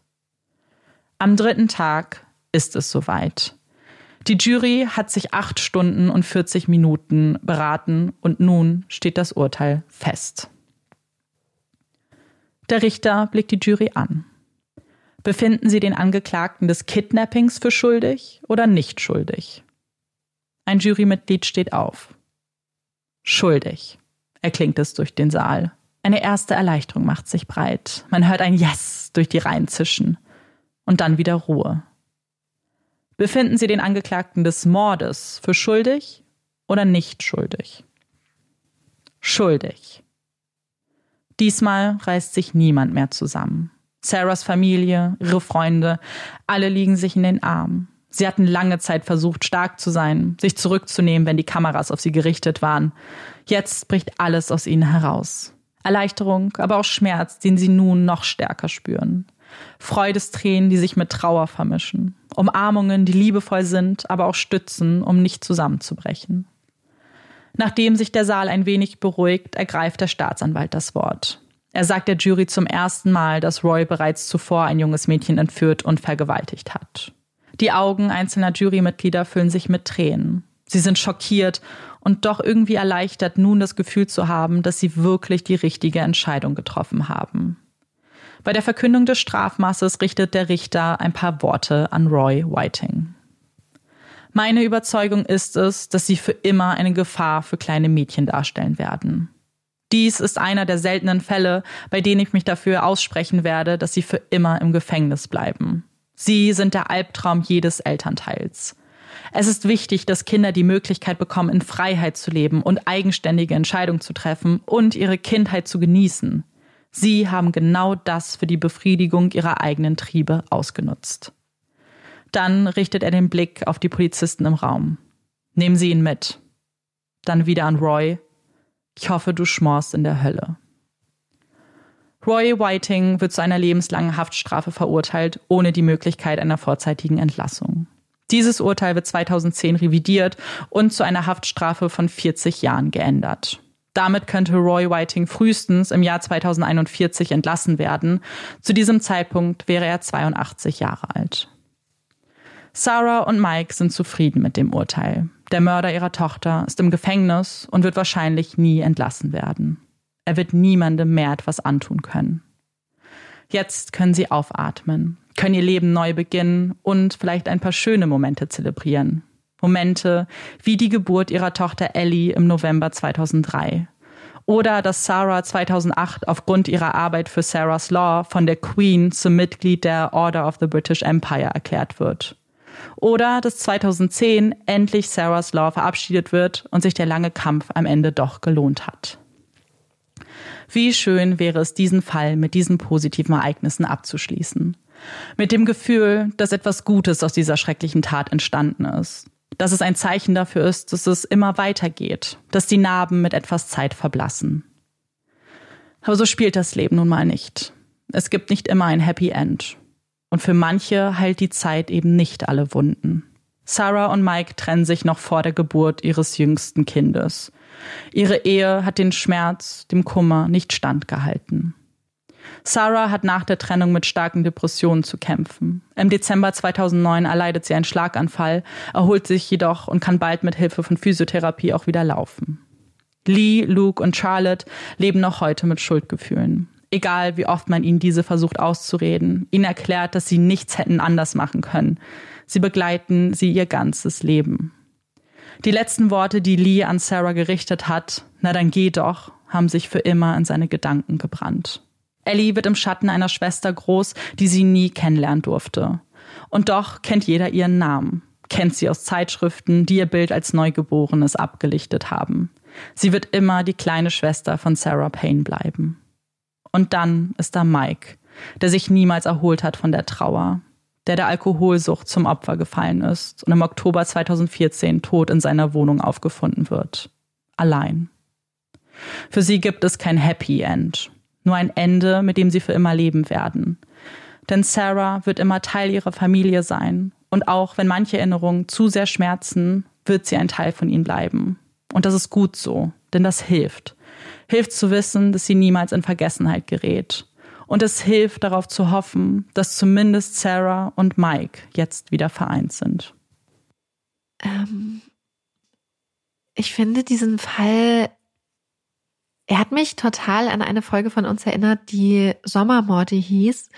Und auch schon als es so losging, wo die Kinder an diesem Tag rausgegangen sind zum Spielen. Und da bin ich dann schon wirklich traurig geworden, weil es mich irgendwie an den Fall auch schon so erinnert hat und ich dann einfach schon so das Gefühl hatte zu wissen, was passieren wird. Und hm. ich, ich finde es so frustrierend, weil es ist so, ich finde, es ist so eine Art von Verbrechen, wo man immer so ganz, ganz, ganz schwere, ganz krasse Probleme hat, sich da auch überhaupt kognitiv hineinzuversetzen. Ja. Ähm, und einfach so traurig für die Familie. Und ich glaube, was mein Herz mit am meisten gebrochen hat, sind die Geschwister, wenn man sich mhm. dann als älterer Bruder das dann vorwirft und, und, und seitdem man diese Worte vielleicht im Kopf noch klingen hat, was man zu seiner kleinen Schwester gesagt hat. Und sowas finde ich immer unglaublich traurig. Diese ganzen Auswirkungen des Falles in, in diesen ganzen kleinen und großen Details zu sehen. Ja, ich glaube, das ist auch das, was für mich den Fall dann so ausgemacht hat, was ja auch bei anderen Fällen schon der Fall ist. Wir haben natürlich Fälle, bei denen es vielleicht viel um Ermittlung geht oder viel um die Tat. Für mich ging es bei diesem Fall eben um die Familie und die Emotion und wie es eine Familie eben zerbrechen kann und was im Hintergrund passiert, was man vielleicht so nicht mitbekommt. Weil natürlich hat Sarah damals viele, sie hat super viele Interviews gegeben, die man sich auch angucken kann und wirkt da so stark und und hat richtige Reden auch, ähm, gerade als es um Sarah's Law ging, hat richtige Reden gegeben. Ähm, und gleichzeitig hat man dann im Hintergrund gesehen, aber womit diese ganze Familie zu kämpfen hatte und jeder auf so seine unterschiedliche Art und Weise damit ja auch umgegangen ist. Und als Eltern finde ich das, muss das so krass sein, aber mir ging es auch, mir ging es so nah, als ich irgendwie von den Geschwistern gehört habe. Die Geschwister haben ein relativ aktuelles von 2019 äh, noch ein Interview gegeben und das zu hören und wie es sie immer noch belastet und wahrscheinlich immer belasten wird. Und das sind Menschen, die sind, die sind über 30. Das ist für mich so krass. Ähm, und ich verstehe es so sehr, weil ich glaube, diese Vorwürfe, dieses schlechte Gewissen, was man macht und diese Fragen, das ist so schwer wahrscheinlich, das loszuwerden. Ähm, ja, es ist einfach, ähm, Und ich glaube, das ist auch das, was du angesprochen hast, wo immer diese unterschiedlichen Schwerpunkte im Fall liegen. Und ähm, ich finde, es ist einfach ein Fall, der das halt, beziehungsweise wie du es halt dargestellt hast, der einem das so unglaublich vor Augen führt. Ich bin immer noch einfach, ich bin einfach, glaube ich, gerade sehr, sehr traurig.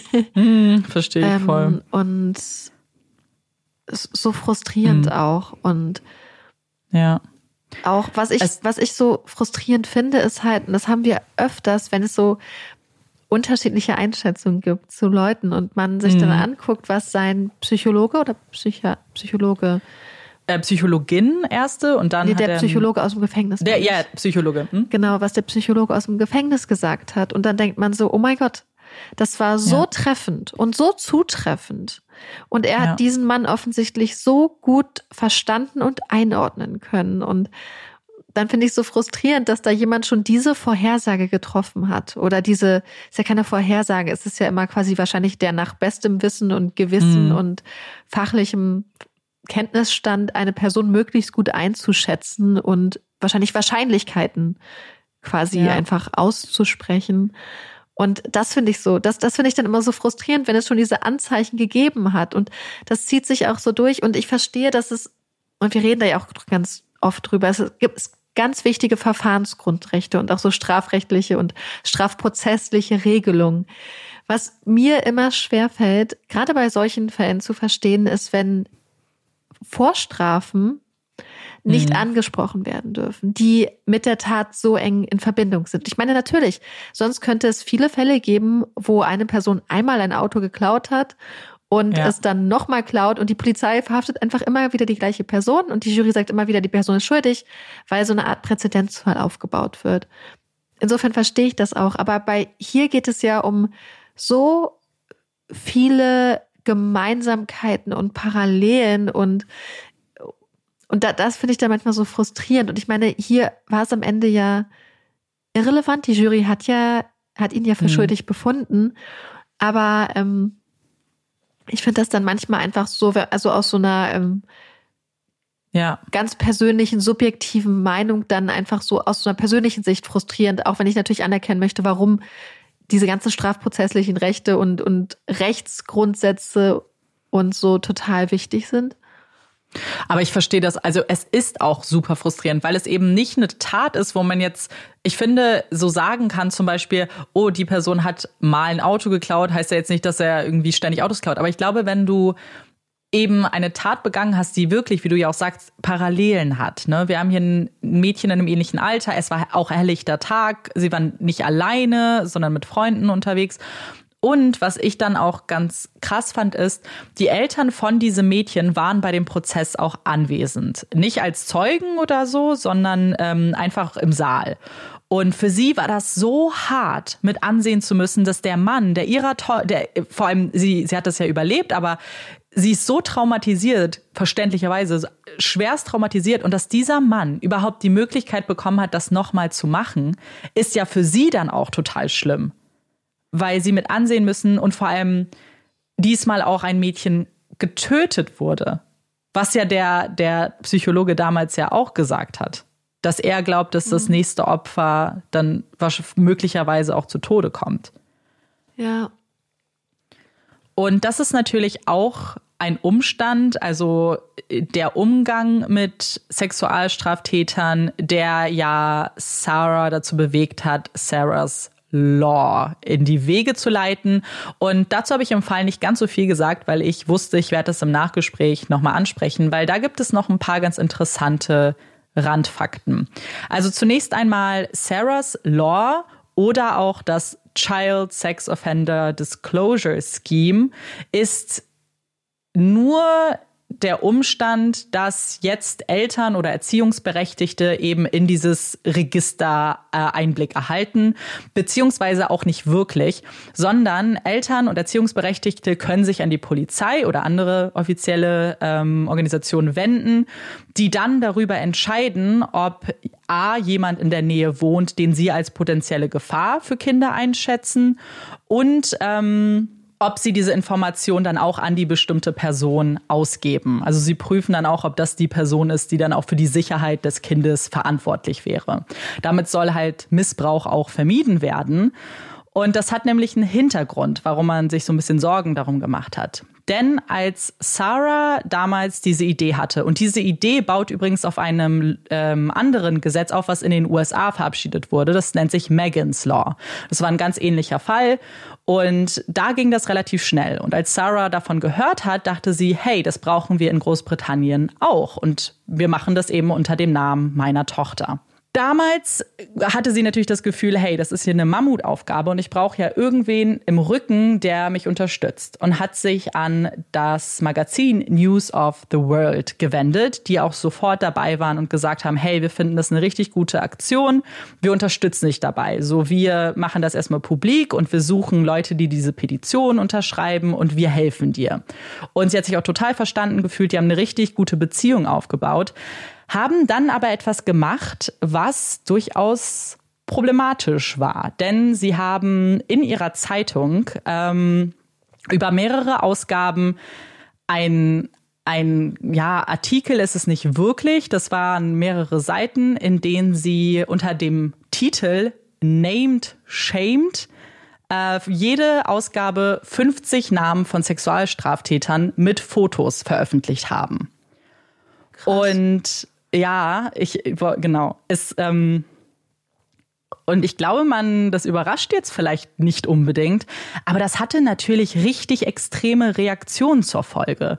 Also man hatte super viele Leute, die das so ein bisschen als Aufruf auch für Selbstjustiz gesehen haben, die dann mhm. Häuser zerstört haben, besprayt haben, sie haben Briefe geschrieben, Morddrohungen an diese Person. Und es hat auch nicht immer die richtigen getroffen, weil zum Teil dann Menschen mit dem gleichen Namen angeschrieben wurden, attackiert wurden zum Teil oder auch Leute, die ähm, nur mit mit diesen Menschen irgendwie zu tun hatten. Und das, also das ging halt über mehrere Ausgaben so und ging halt wirklich so weit, dass es auch Verletzte gab irgendwann. Ähm, Aber wie ja. war das denn möglich? Also wie war das presserechtlich denn möglich du, oder von den Persönlichkeitsrechten her, dass sie diese Sachen einfach so veröffentlichen durften? Dieses Magazin ist nicht unbedingt das seriöseste auf dem Markt. Es ist eher so ein, so ein bisschen so ein Klatsch. Magazin, was sich nicht immer an äh, was was selbst äh, befindet, dass sie manchmal über dem Recht stehen. Das ist wird noch einen anderen Vorfall geben, den ich gleich ansprechen werde. Aber sie haben es einfach getan. Die Zeitungen waren raus und erst standen Sarah und Mike dann auch dahinter, weil sie ist eigentlich eine gute, für sie war ja der Gedanke immer, hey, wir wollen ja nur, dass die Informationen zugänglich sind, weil sie das Gefühl haben, hätten sie damals gewusst, dass in der Nähe von dem Haus von Terry und Les jemand lebt, mit den, ähm, der, der eben schon mal Täter wurde, dann hätten sie ihre Kinder nicht alleine gelassen. So, das war immer das, was sie, ihr Argument. Aber dann, als sie gemerkt haben, was für Reaktionen es gab, weil sie damit nicht gerechnet haben, dass Menschen quasi sich selbst zur Aufgabe machen, jetzt diese äh, Leute zu bestrafen, äh, haben sie sich davon distanziert, beziehungsweise sind auch an die Zeitung rangetreten, haben gesagt, hey, das ist, wir wollen nicht, dass das mit Sarah's Law in Verbindung steht, so das ist nichts, wohinter wir länger stehen können. Und dann haben sie auch damit aufgehört. Es hat aber natürlich schon dem diesem Entwurf und Sarah's Law so einen faden Beigeschmack gegeben, gerade was die mhm. Politik angeht. Weil die waren sowieso nicht so begeistert davon ähm, und haben jetzt natürlich auch was ein Argument darin gehabt, warum es problematisch ist, solche Informationen frei zugänglich zu machen, weil du immer Leute ja. hast, die einfach dann das Gefühl haben, sie müssen jetzt lospreschen. Ich glaube, das ist ganz oft so, dass, dass dann Leute, vor allem weil du ja nicht nur diesen Titel hättest zum Beispiel hier als Information, als Public Service Announcement für irgendwen, sondern named and shamed. Und ja. es gibt ja viele mehr Arten, Menschen zu shamen oder ähm, und ich kann schon, also ich glaube, vielleicht aus heutiger Perspektive würde man sofort annehmen, dass das die Konsequenzen sind. Ja. Also ich würde es fast als jetzt nicht auf, auf Sarahs Eltern bezogen, aber schon sehr eher, eher naiv mhm. finden, wenn man denkt, dass man so eine Information mit der Öffentlichkeit teilen kann und dass da keine tatsächlichen Konsequenzen, also keine Konsequenzen in der realen Welt dann daraus entstehen. Mhm, voll. Ich glaube, naiv war es auch ganz bestimmt, weil ich glaube, weil sie selbst einfach, sie, also Mike hatte ja so Gewaltfantasien zu dem Zeitpunkt noch nicht so sehr, aber hat sie dann schon irgendwann, gerade als er sehr stark ähm, Alkohol konsumiert hat, wurden die auch immer gewaltvoller. Aber Sarah zum Beispiel gar nicht. Die war auch zu Beginn, hat sie erzählt, gar nicht wütend auf den Täter, selbst als sie auch ein Gesicht dazu irgendwann hatte, sondern für sie war das einfach so dieser Wunsch, so ich möchte nicht, dass andere das durchmachen müssen. Was wahrscheinlich wirklich so ein bisschen dann naiv ist, dann davon auszugehen, dass jeder so denkt, aber sie, sie hat halt aber, einfach nicht weiter gedacht. Aber man denkt ja auch aus der eigenen Perspektive und wenn ja, man, stimmt, ja. Wenn du selbst in dieser Situation, in der sie ist, dass sie ihr Kind ja. verloren hat, nicht so weit denkt, dann würde sie wahrscheinlich dann wirklich aus ihrer Perspektive auch nicht mhm. denken, dass andere Leute, die diese Erfahrung nicht gemacht haben, dann zu ja. sowas fähig sind. Aber ich glaube, ja, es ist absolut. auch gar nicht so sehr, dass, also ich glaube manchmal, dass es gar nicht so unbedingt Leute sind. Ich glaube, manchmal sind auch einfach Leute, die, wenn es jetzt nicht im Zusammenhang mit Kindesmissbrauch wäre, sondern irgendwas anderes, die sich da auch draufstützen würden. Diese so ein bisschen so, so eine Mob-Mentalität, die dann auch also ich habe das oft das Gefühl, dass Leute, die sowas machen, auch andere Vorwände nehmen würden und dass es ihnen dann gar nicht so sehr um die Sache geht, ja. ähm, sondern eher darum, ein Individuum wirklich zu schämen, zu demütigen, äh, auch diese, dieses Gefühl vielleicht von Macht und Teil einer Gruppe zu sein, die sich, die aktiv etwas macht, die sie vielleicht aus so einem aus so einem Alltagstrott auch rausholt, wenn man auf einmal was hat, was einem so krasse Emotionen gibt und, und so Adrenalin ja. etc. Ja, total. Und das, und das waren auch zudem, also waren ganz bestimmt halt super viele Leute, die dabei waren bei diesen Unruhen, die das aus so einer Motivation gemacht haben. Und ich hatte ja schon vielleicht kurz angekündigt, dass diese Zeitung durchaus fragwürdige Methoden an den äh, Tag legt und es gibt einen Fall, in dem sie schon mal eine Rolle gespielt haben. Ein Fall, den wir auch vor langer, langer Zeit besprochen haben. Und zwar ist es der Fall um Levi Belfield. Oh. Ähm, ist so. Oh mein äh, Gott, waren das die äh, mit den Nachrichten? Mit ja. den SMS? Oh. Ja. Es gab 2011 einen riesengroßen Skandal um diese Zeitung, aber auch um einige andere, die von derselben Person mehr oder weniger oder demselben Unternehmen unter demselben Mantel oder Deckmantel so ein bisschen liefen. Und zwar war der Skandal, dass äh, herauskam, dass einige der Journalisten und Journalistinnen äh, Telefone und E-Mails gehackt haben von unterschiedlichen beteiligten Personen. Bei dem Fall von Levi Belfield war es das Handy eines der Opfer, Millie.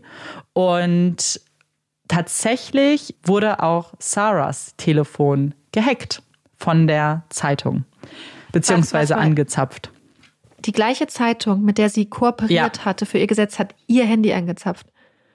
Ich finde das so krass und überhaupt nicht überraschend im Kontext irgendwie von UK, von England, weil ich das Gefühl mhm. habe, dass ähm, die, also gerade der Fall Levi Belfield, aber auch andere Situationen, wo man so denkt, wie frei kann so eine Presse drehen auch?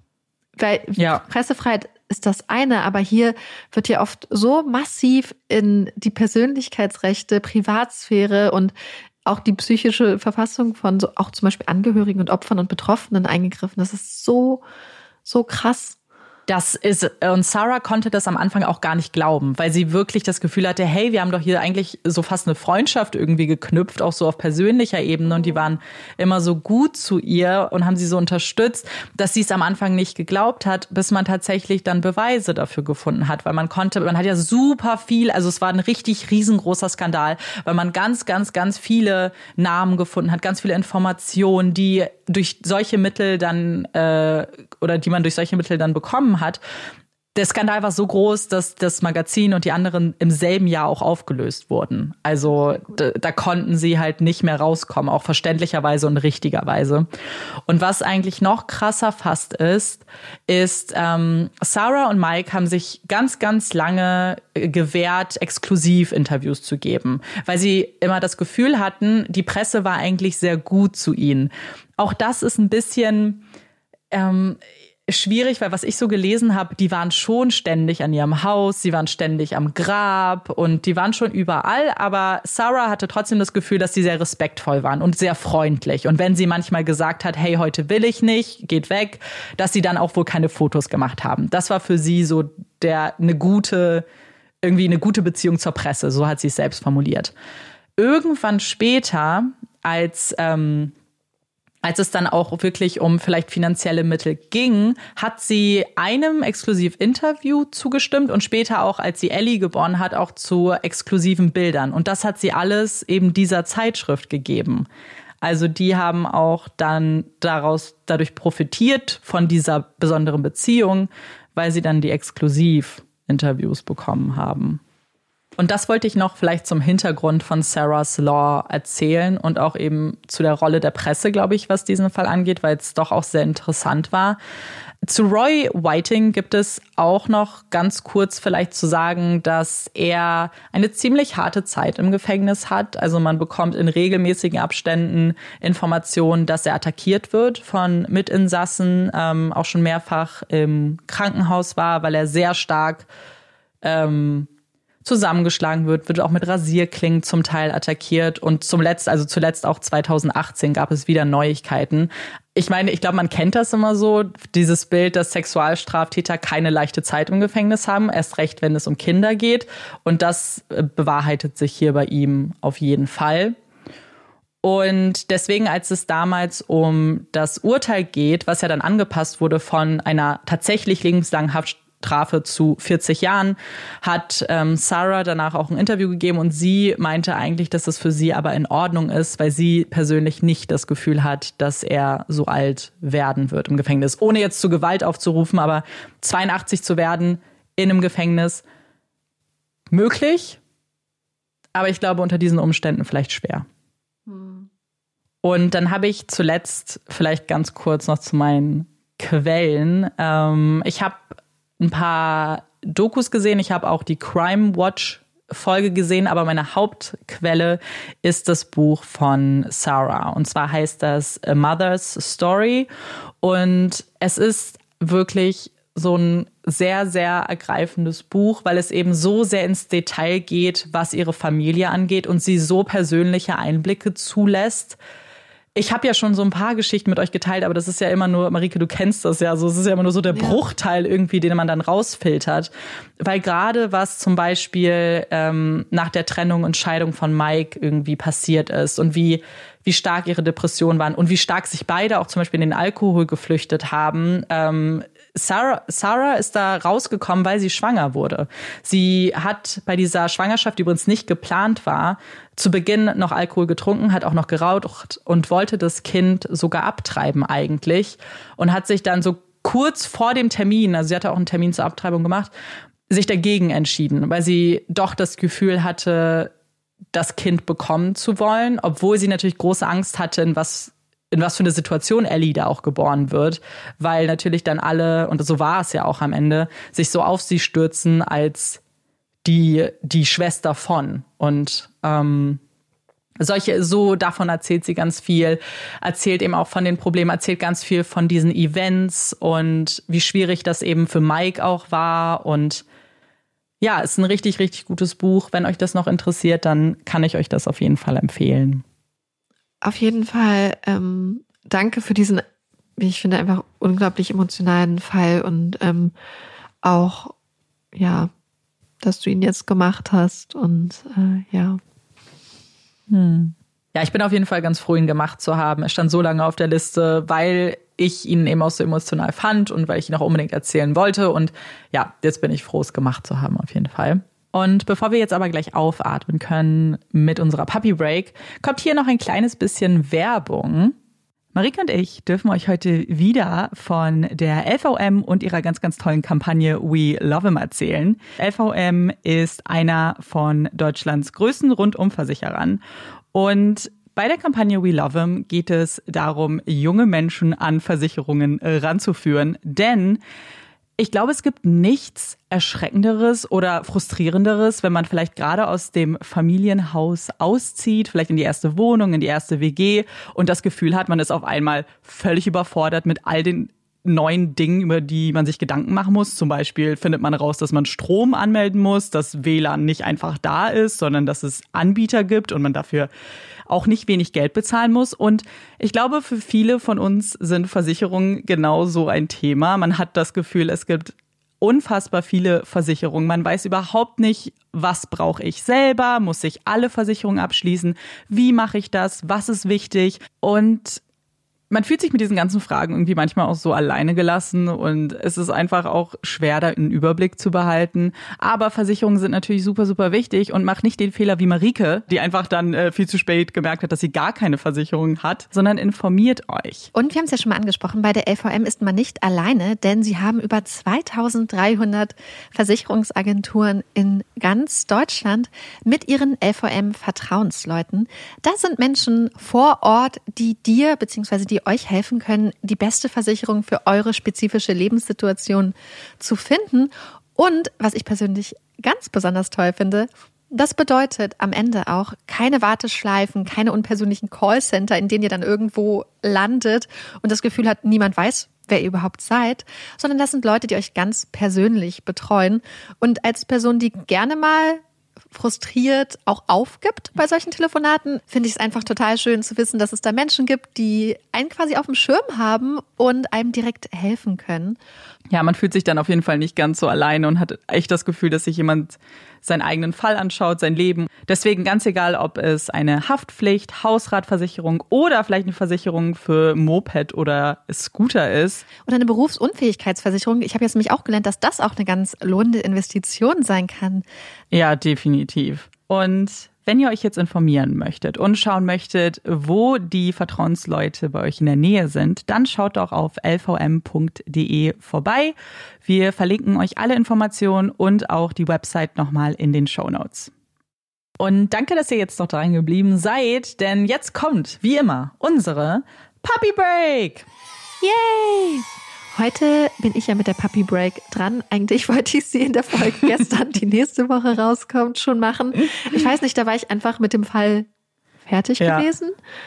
Und dann hatte ich mein Handy genommen und wollte diese Puppy Break machen. Und Amanda war so, Marike, ich bin dran mit der Puppy Break.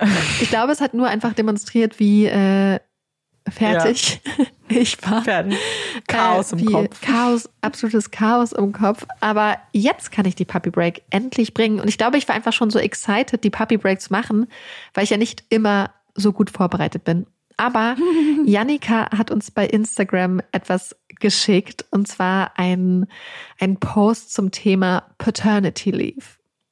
Und mm. Paternity Leave, das hört sich so ein bisschen an wie Paternity Leave, also eigentlich so wie quasi Vaterschaftsurlaub aus, also auf Englisch, aber es wird wie Paternity geschrieben, also wie Pfote und ist quasi so eine Art Neologismus für ähm, Zeit, die man quasi frei bekommt, um sich um ein neues tierisches Familienmitglied zu kümmern und dem tierischen Mitbewohner oder der tierischen Mitbewohnerin das Ankommen zu erleichtern. Und dann habe ich mal ein bisschen angefangen rum zu recherchieren. Was ich interessant finde, ist, dass das Konzept natürlich offensichtlich nur so auf Firmenbasis immer ist. Es wäre natürlich auch sehr, sehr ironisch, wenn aus den USA das Konzept der Paternity Leave kommt, wenn es dort nicht mal Mutterschutz gibt. Und dann ja. wäre natürlich ein Paternity Leave dann auch etwas äh, zynisch in dem Zusammenhang. Aber tatsächlich gibt es weltweit mittlerweile Firmen, die ihren Mitarbeitern und Mitarbeiterinnen die Möglichkeit bieten, beim Einzug eines neuen Familienmitgliedes. Ähm, manchmal sind es ein paar Stunden freizunehmen oder ein, sogar vielleicht sogar eine Woche. Und ähm, das fand ich sehr interessant. Und ich habe auch eine Studie beziehungsweise eine Umfrage von 2021 gefunden, wo mehr als 30.000 Menschen befragt wurden, was sie davon halten. Und was schätzt du? Sind die meisten Leute für Paternity Leave oder dagegen? Mann, das Ding ist, ich, ich habe dazu natürlich eine klare Meinung. Ich bin absolut pro Paternity. Aber ich hoffe, ich hoffe jetzt die meisten. Ja, gehe jetzt ganz selbstsicher ran. Nein, leider waren 61 Prozent dagegen. Warum? Was ich total schade finde. Ähm, ich glaube, das ist dann wahrscheinlich einfach so, dass manchmal gedacht wird, dass man das vielleicht nicht mit einem Kind gleichstellen sollte. Wer weiß. Aber ich persönlich finde ja, es ist grundsätzlich total der kluge Schachzug. Denn wenn man möchte, dass man glückliche Mitarbeiterinnen und Mitarbeiter hat und vielleicht auch gut erzogene ja. und eingewöhnte Bürohunde später, beispielsweise wenn es sich um einen Hund handelt, dann würde sich sowas ja anbieten. Und ich persönlich habe auch Paternity Leave genommen, muss ich gestehen. Das heißt, ich hatte, bevor ich, bevor Olaf bei uns eingezogen ist, hatte ich einen Job, den ich dann gekündigt hatte. Und dann war ich zwei Monate mit Olaf zu Hause und habe dann äh, bei Amanda im Büro angefangen zu arbeiten. Hm. Also ich habe das auch gehabt und fand das eigentlich total gut, weil gerade äh, wenn man einen kleinen Welpen hat, aber grundsätzlich Tiere brauchen ja Zeit, um sich einzugewöhnen. Und ich fand es eigentlich total schön, dann die Zeit zu haben und das Privileg, dass ich mir freinehmen konnte, mich hm. voll um Olaf zu kümmern. Und man muss sich ja auch erstmal kennenlernen und äh, gucken, wie alles läuft. Und manche Hunde müssen sich ja zum Beispiel erst an Städte und alles auch gewöhnen. Und danach ja, konnte ich Olaf dann ja ins, mit ins Büro nehmen. Also war das total super gelaufen einfach. Und ich finde eigentlich ganz ehrlich, dass wenn Unternehmen motivierte Mitarbeiter und Mitarbeiterinnen halten sollten, dann sollten sie sich das nochmal überlegen. Zumal wir ja auch wissen, dass tierische Mitbewohner haben sich meist positiv auf die Zufriedenheit und auch die Gesundheit der Menschen aus, auswirkt. Ja. Insofern wäre das ja eigentlich eine ganz smarte Sache. Und ich meine, jeder, der Hunde mag und ein, und ein Bürohund zum Beispiel hat oder irgendwie so, der weiß ja auch, wie viel schöner es das macht. Deswegen, aber ich finde es total süß, dass immer mehr Firmen das anerkennen und habe gedacht, das ist eigentlich total die schöne Puppy Break mit der yeah. Paternity. Und äh, vielleicht habt ihr auch Paternity Leave genommen, als ihr neue Mitbewohner bekommen hattet. Also könnt ihr gerne schreiben und eure Erfahrungen teilen. Mm. Oder ähm, ja, also mich würde das total interessieren, wie das bei euch war. Und äh, ja, ja, voll. Und damit kommen wir zu unserer nächsten Rubrik und zwar unseren Empfehlungen. Und ich möchte eine Netflix-Serie empfehlen, die ich einfach so nebenbei geguckt habe und die ich auch, ich weiß gar nicht, wie ich darauf gekommen bin, so es gab keine Empfehlung. Ah doch, äh, weil ich den Schauspieler ganz cool finde. Und zwar ist es eine spanische Serie, die auf Deutsch Deine letzte Stunde heißt und auf ah. Englisch ähm, the, uh, the Mess You Leave Behind. Gott, das muss ich kurz überlegen. Auf Englisch The Mess You Leave Behind. Hast du es gesehen? Nee, aber ich erinnere mich, ob ah. ich das gesehen habe, weil, also die, das, die ja. Serie so nicht geguckt. Ja, weil ich, ähm, irgendwie ist die an mir auch vorbeigegangen. Die ist nämlich schon ein bisschen älter, ich glaube zwei Jahre.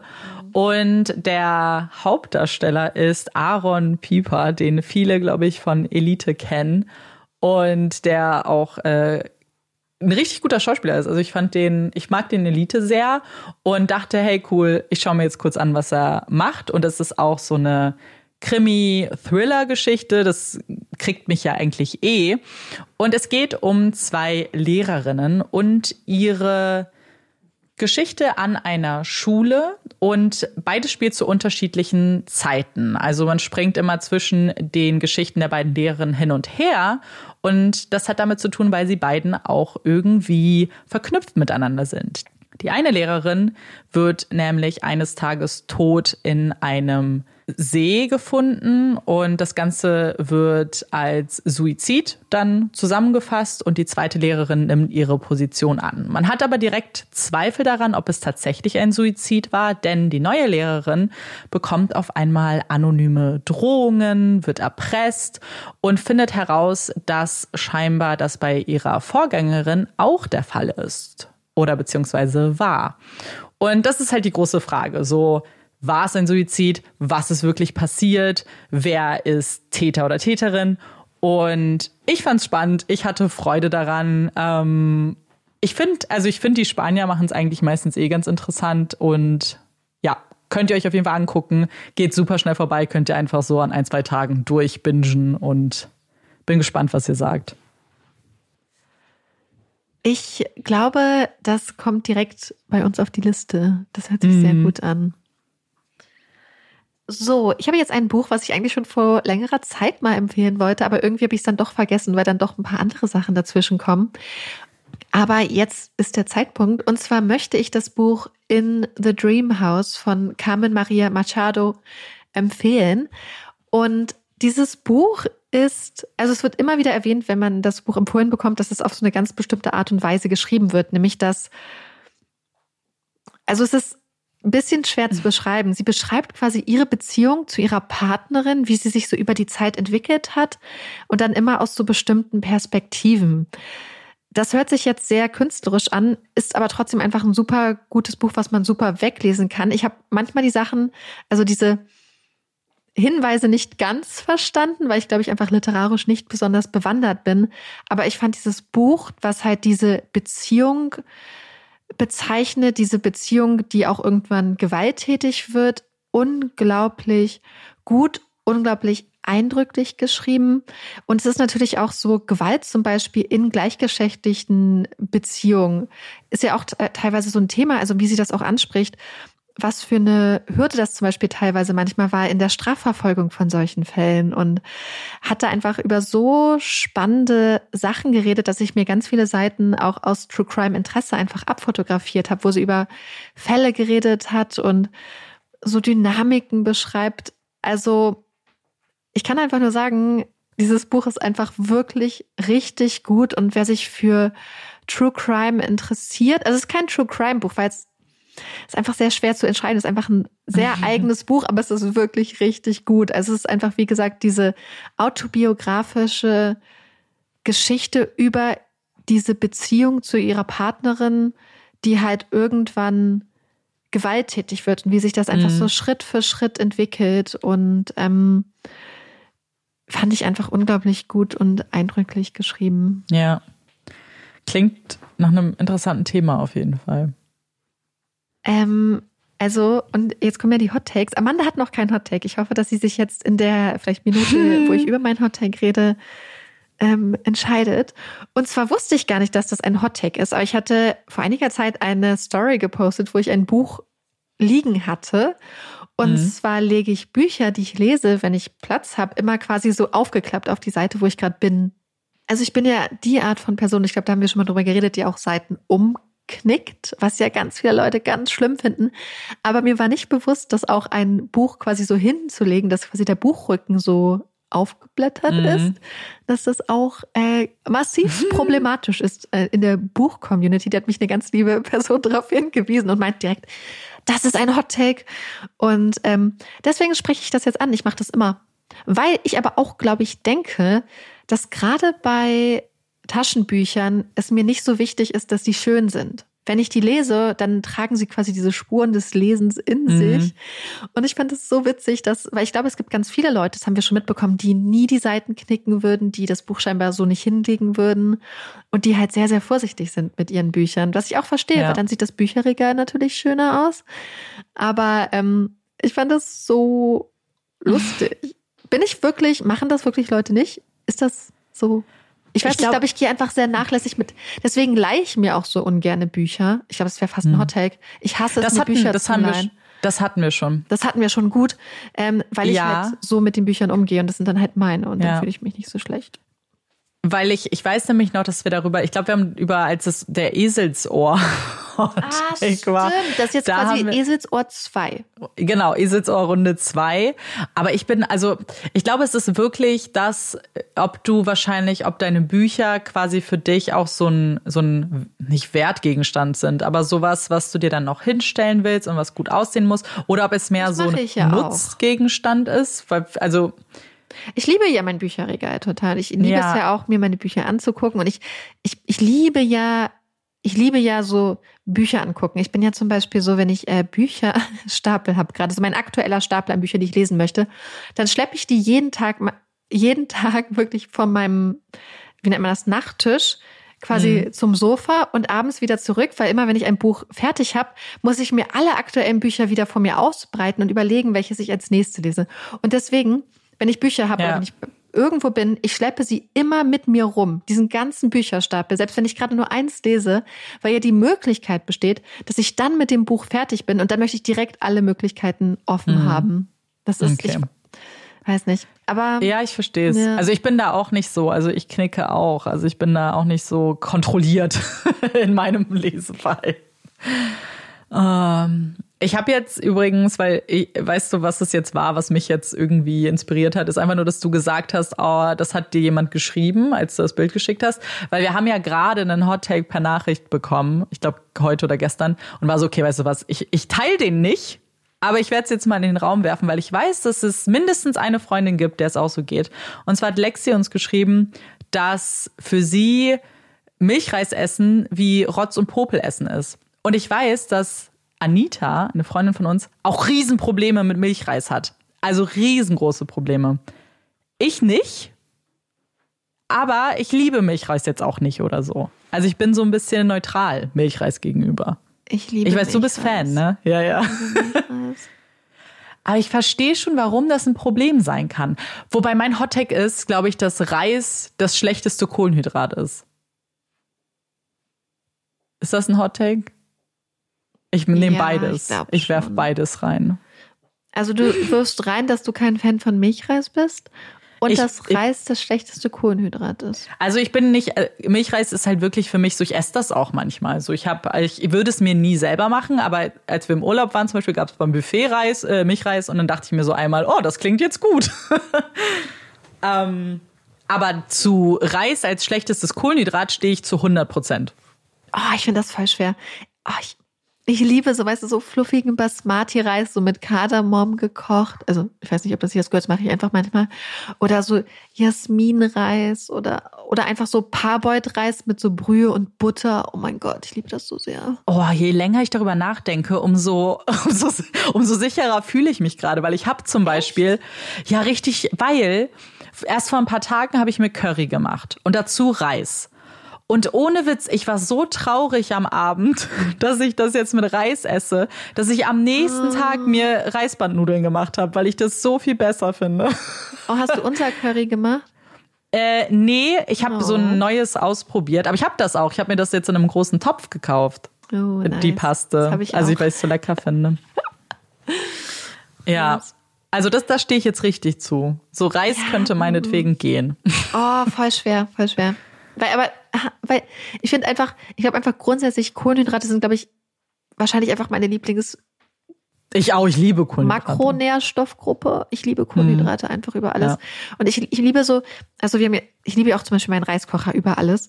Und ähm, ich mag das total gerne. Ich esse total oft einfach so Chunks von Reis dann so da drauf. weil ich dir, ich mag das einfach voll gerne.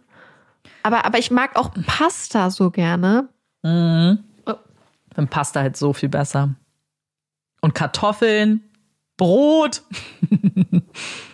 Brot und Kartoffeln. Ich, Kartoffeln, ich muss sich einfach so familienhistorisch einfach auch schon feiern, tue ich naja, auch. klar, ähm, Kartoffeln Das gehe ich ja auf den Deckel. ähm, ja. I don't know. Ja. Ich habe keine Ahnung. Ich könnte mich nicht Du musst dich ja zum Glück nicht entscheiden. Hm. Guck mal, habe ich doch noch einen Hot Take gefunden, zu dem ich auch stehe. Hinter dem ich voll und ganz stehen kann. Okay. So, es wir ist schon spät. mhm. Und wir verabschieden uns jetzt. Natürlich, ihr kriegt nächste Woche noch eine Pause, äh, eine, Quatsch, eine, eine Folge. Pause. Ihr kriegt nächste Woche noch eine Folge. Die ist aber schon im Kasten. Deswegen verabschieden Amanda und ich uns jetzt in die Sommerferien. Stimmt. Also ich oh werde trotzdem weiter telefonieren. Ja, ja, klar, es ist ja nur, dass wir nicht aufnehmen. Stimmt, für uns ist das jetzt, jetzt ist die letzte Folge im Kasten. Ich muss ja. sie noch editieren und dann bekommt ihr sie zu hören. Ihr bekommt dann noch eine Folge zu hören und dann ist für uns alle Pause. Und ich möchte darauf hinweisen, dass Amanda am 14. August einen großen Geburtstag feiert. Also, oh wenn sie Gott. ihr Grüße hinterlassen möchte. Das stimmt. Ab dann ist die drei vorne, Freunde. Ja. Und dann wollen wir uns aber verabschieden für diese Folge. Wir freuen uns auf eure Nachrichten wie immer und hoffen, dass euch die Folge gefallen hat und ihr uns auch beim nächsten Mal zuhört. Ich bin Amanda. Ich bin Marike. Und das ist Puppies in Crime. Tschüss.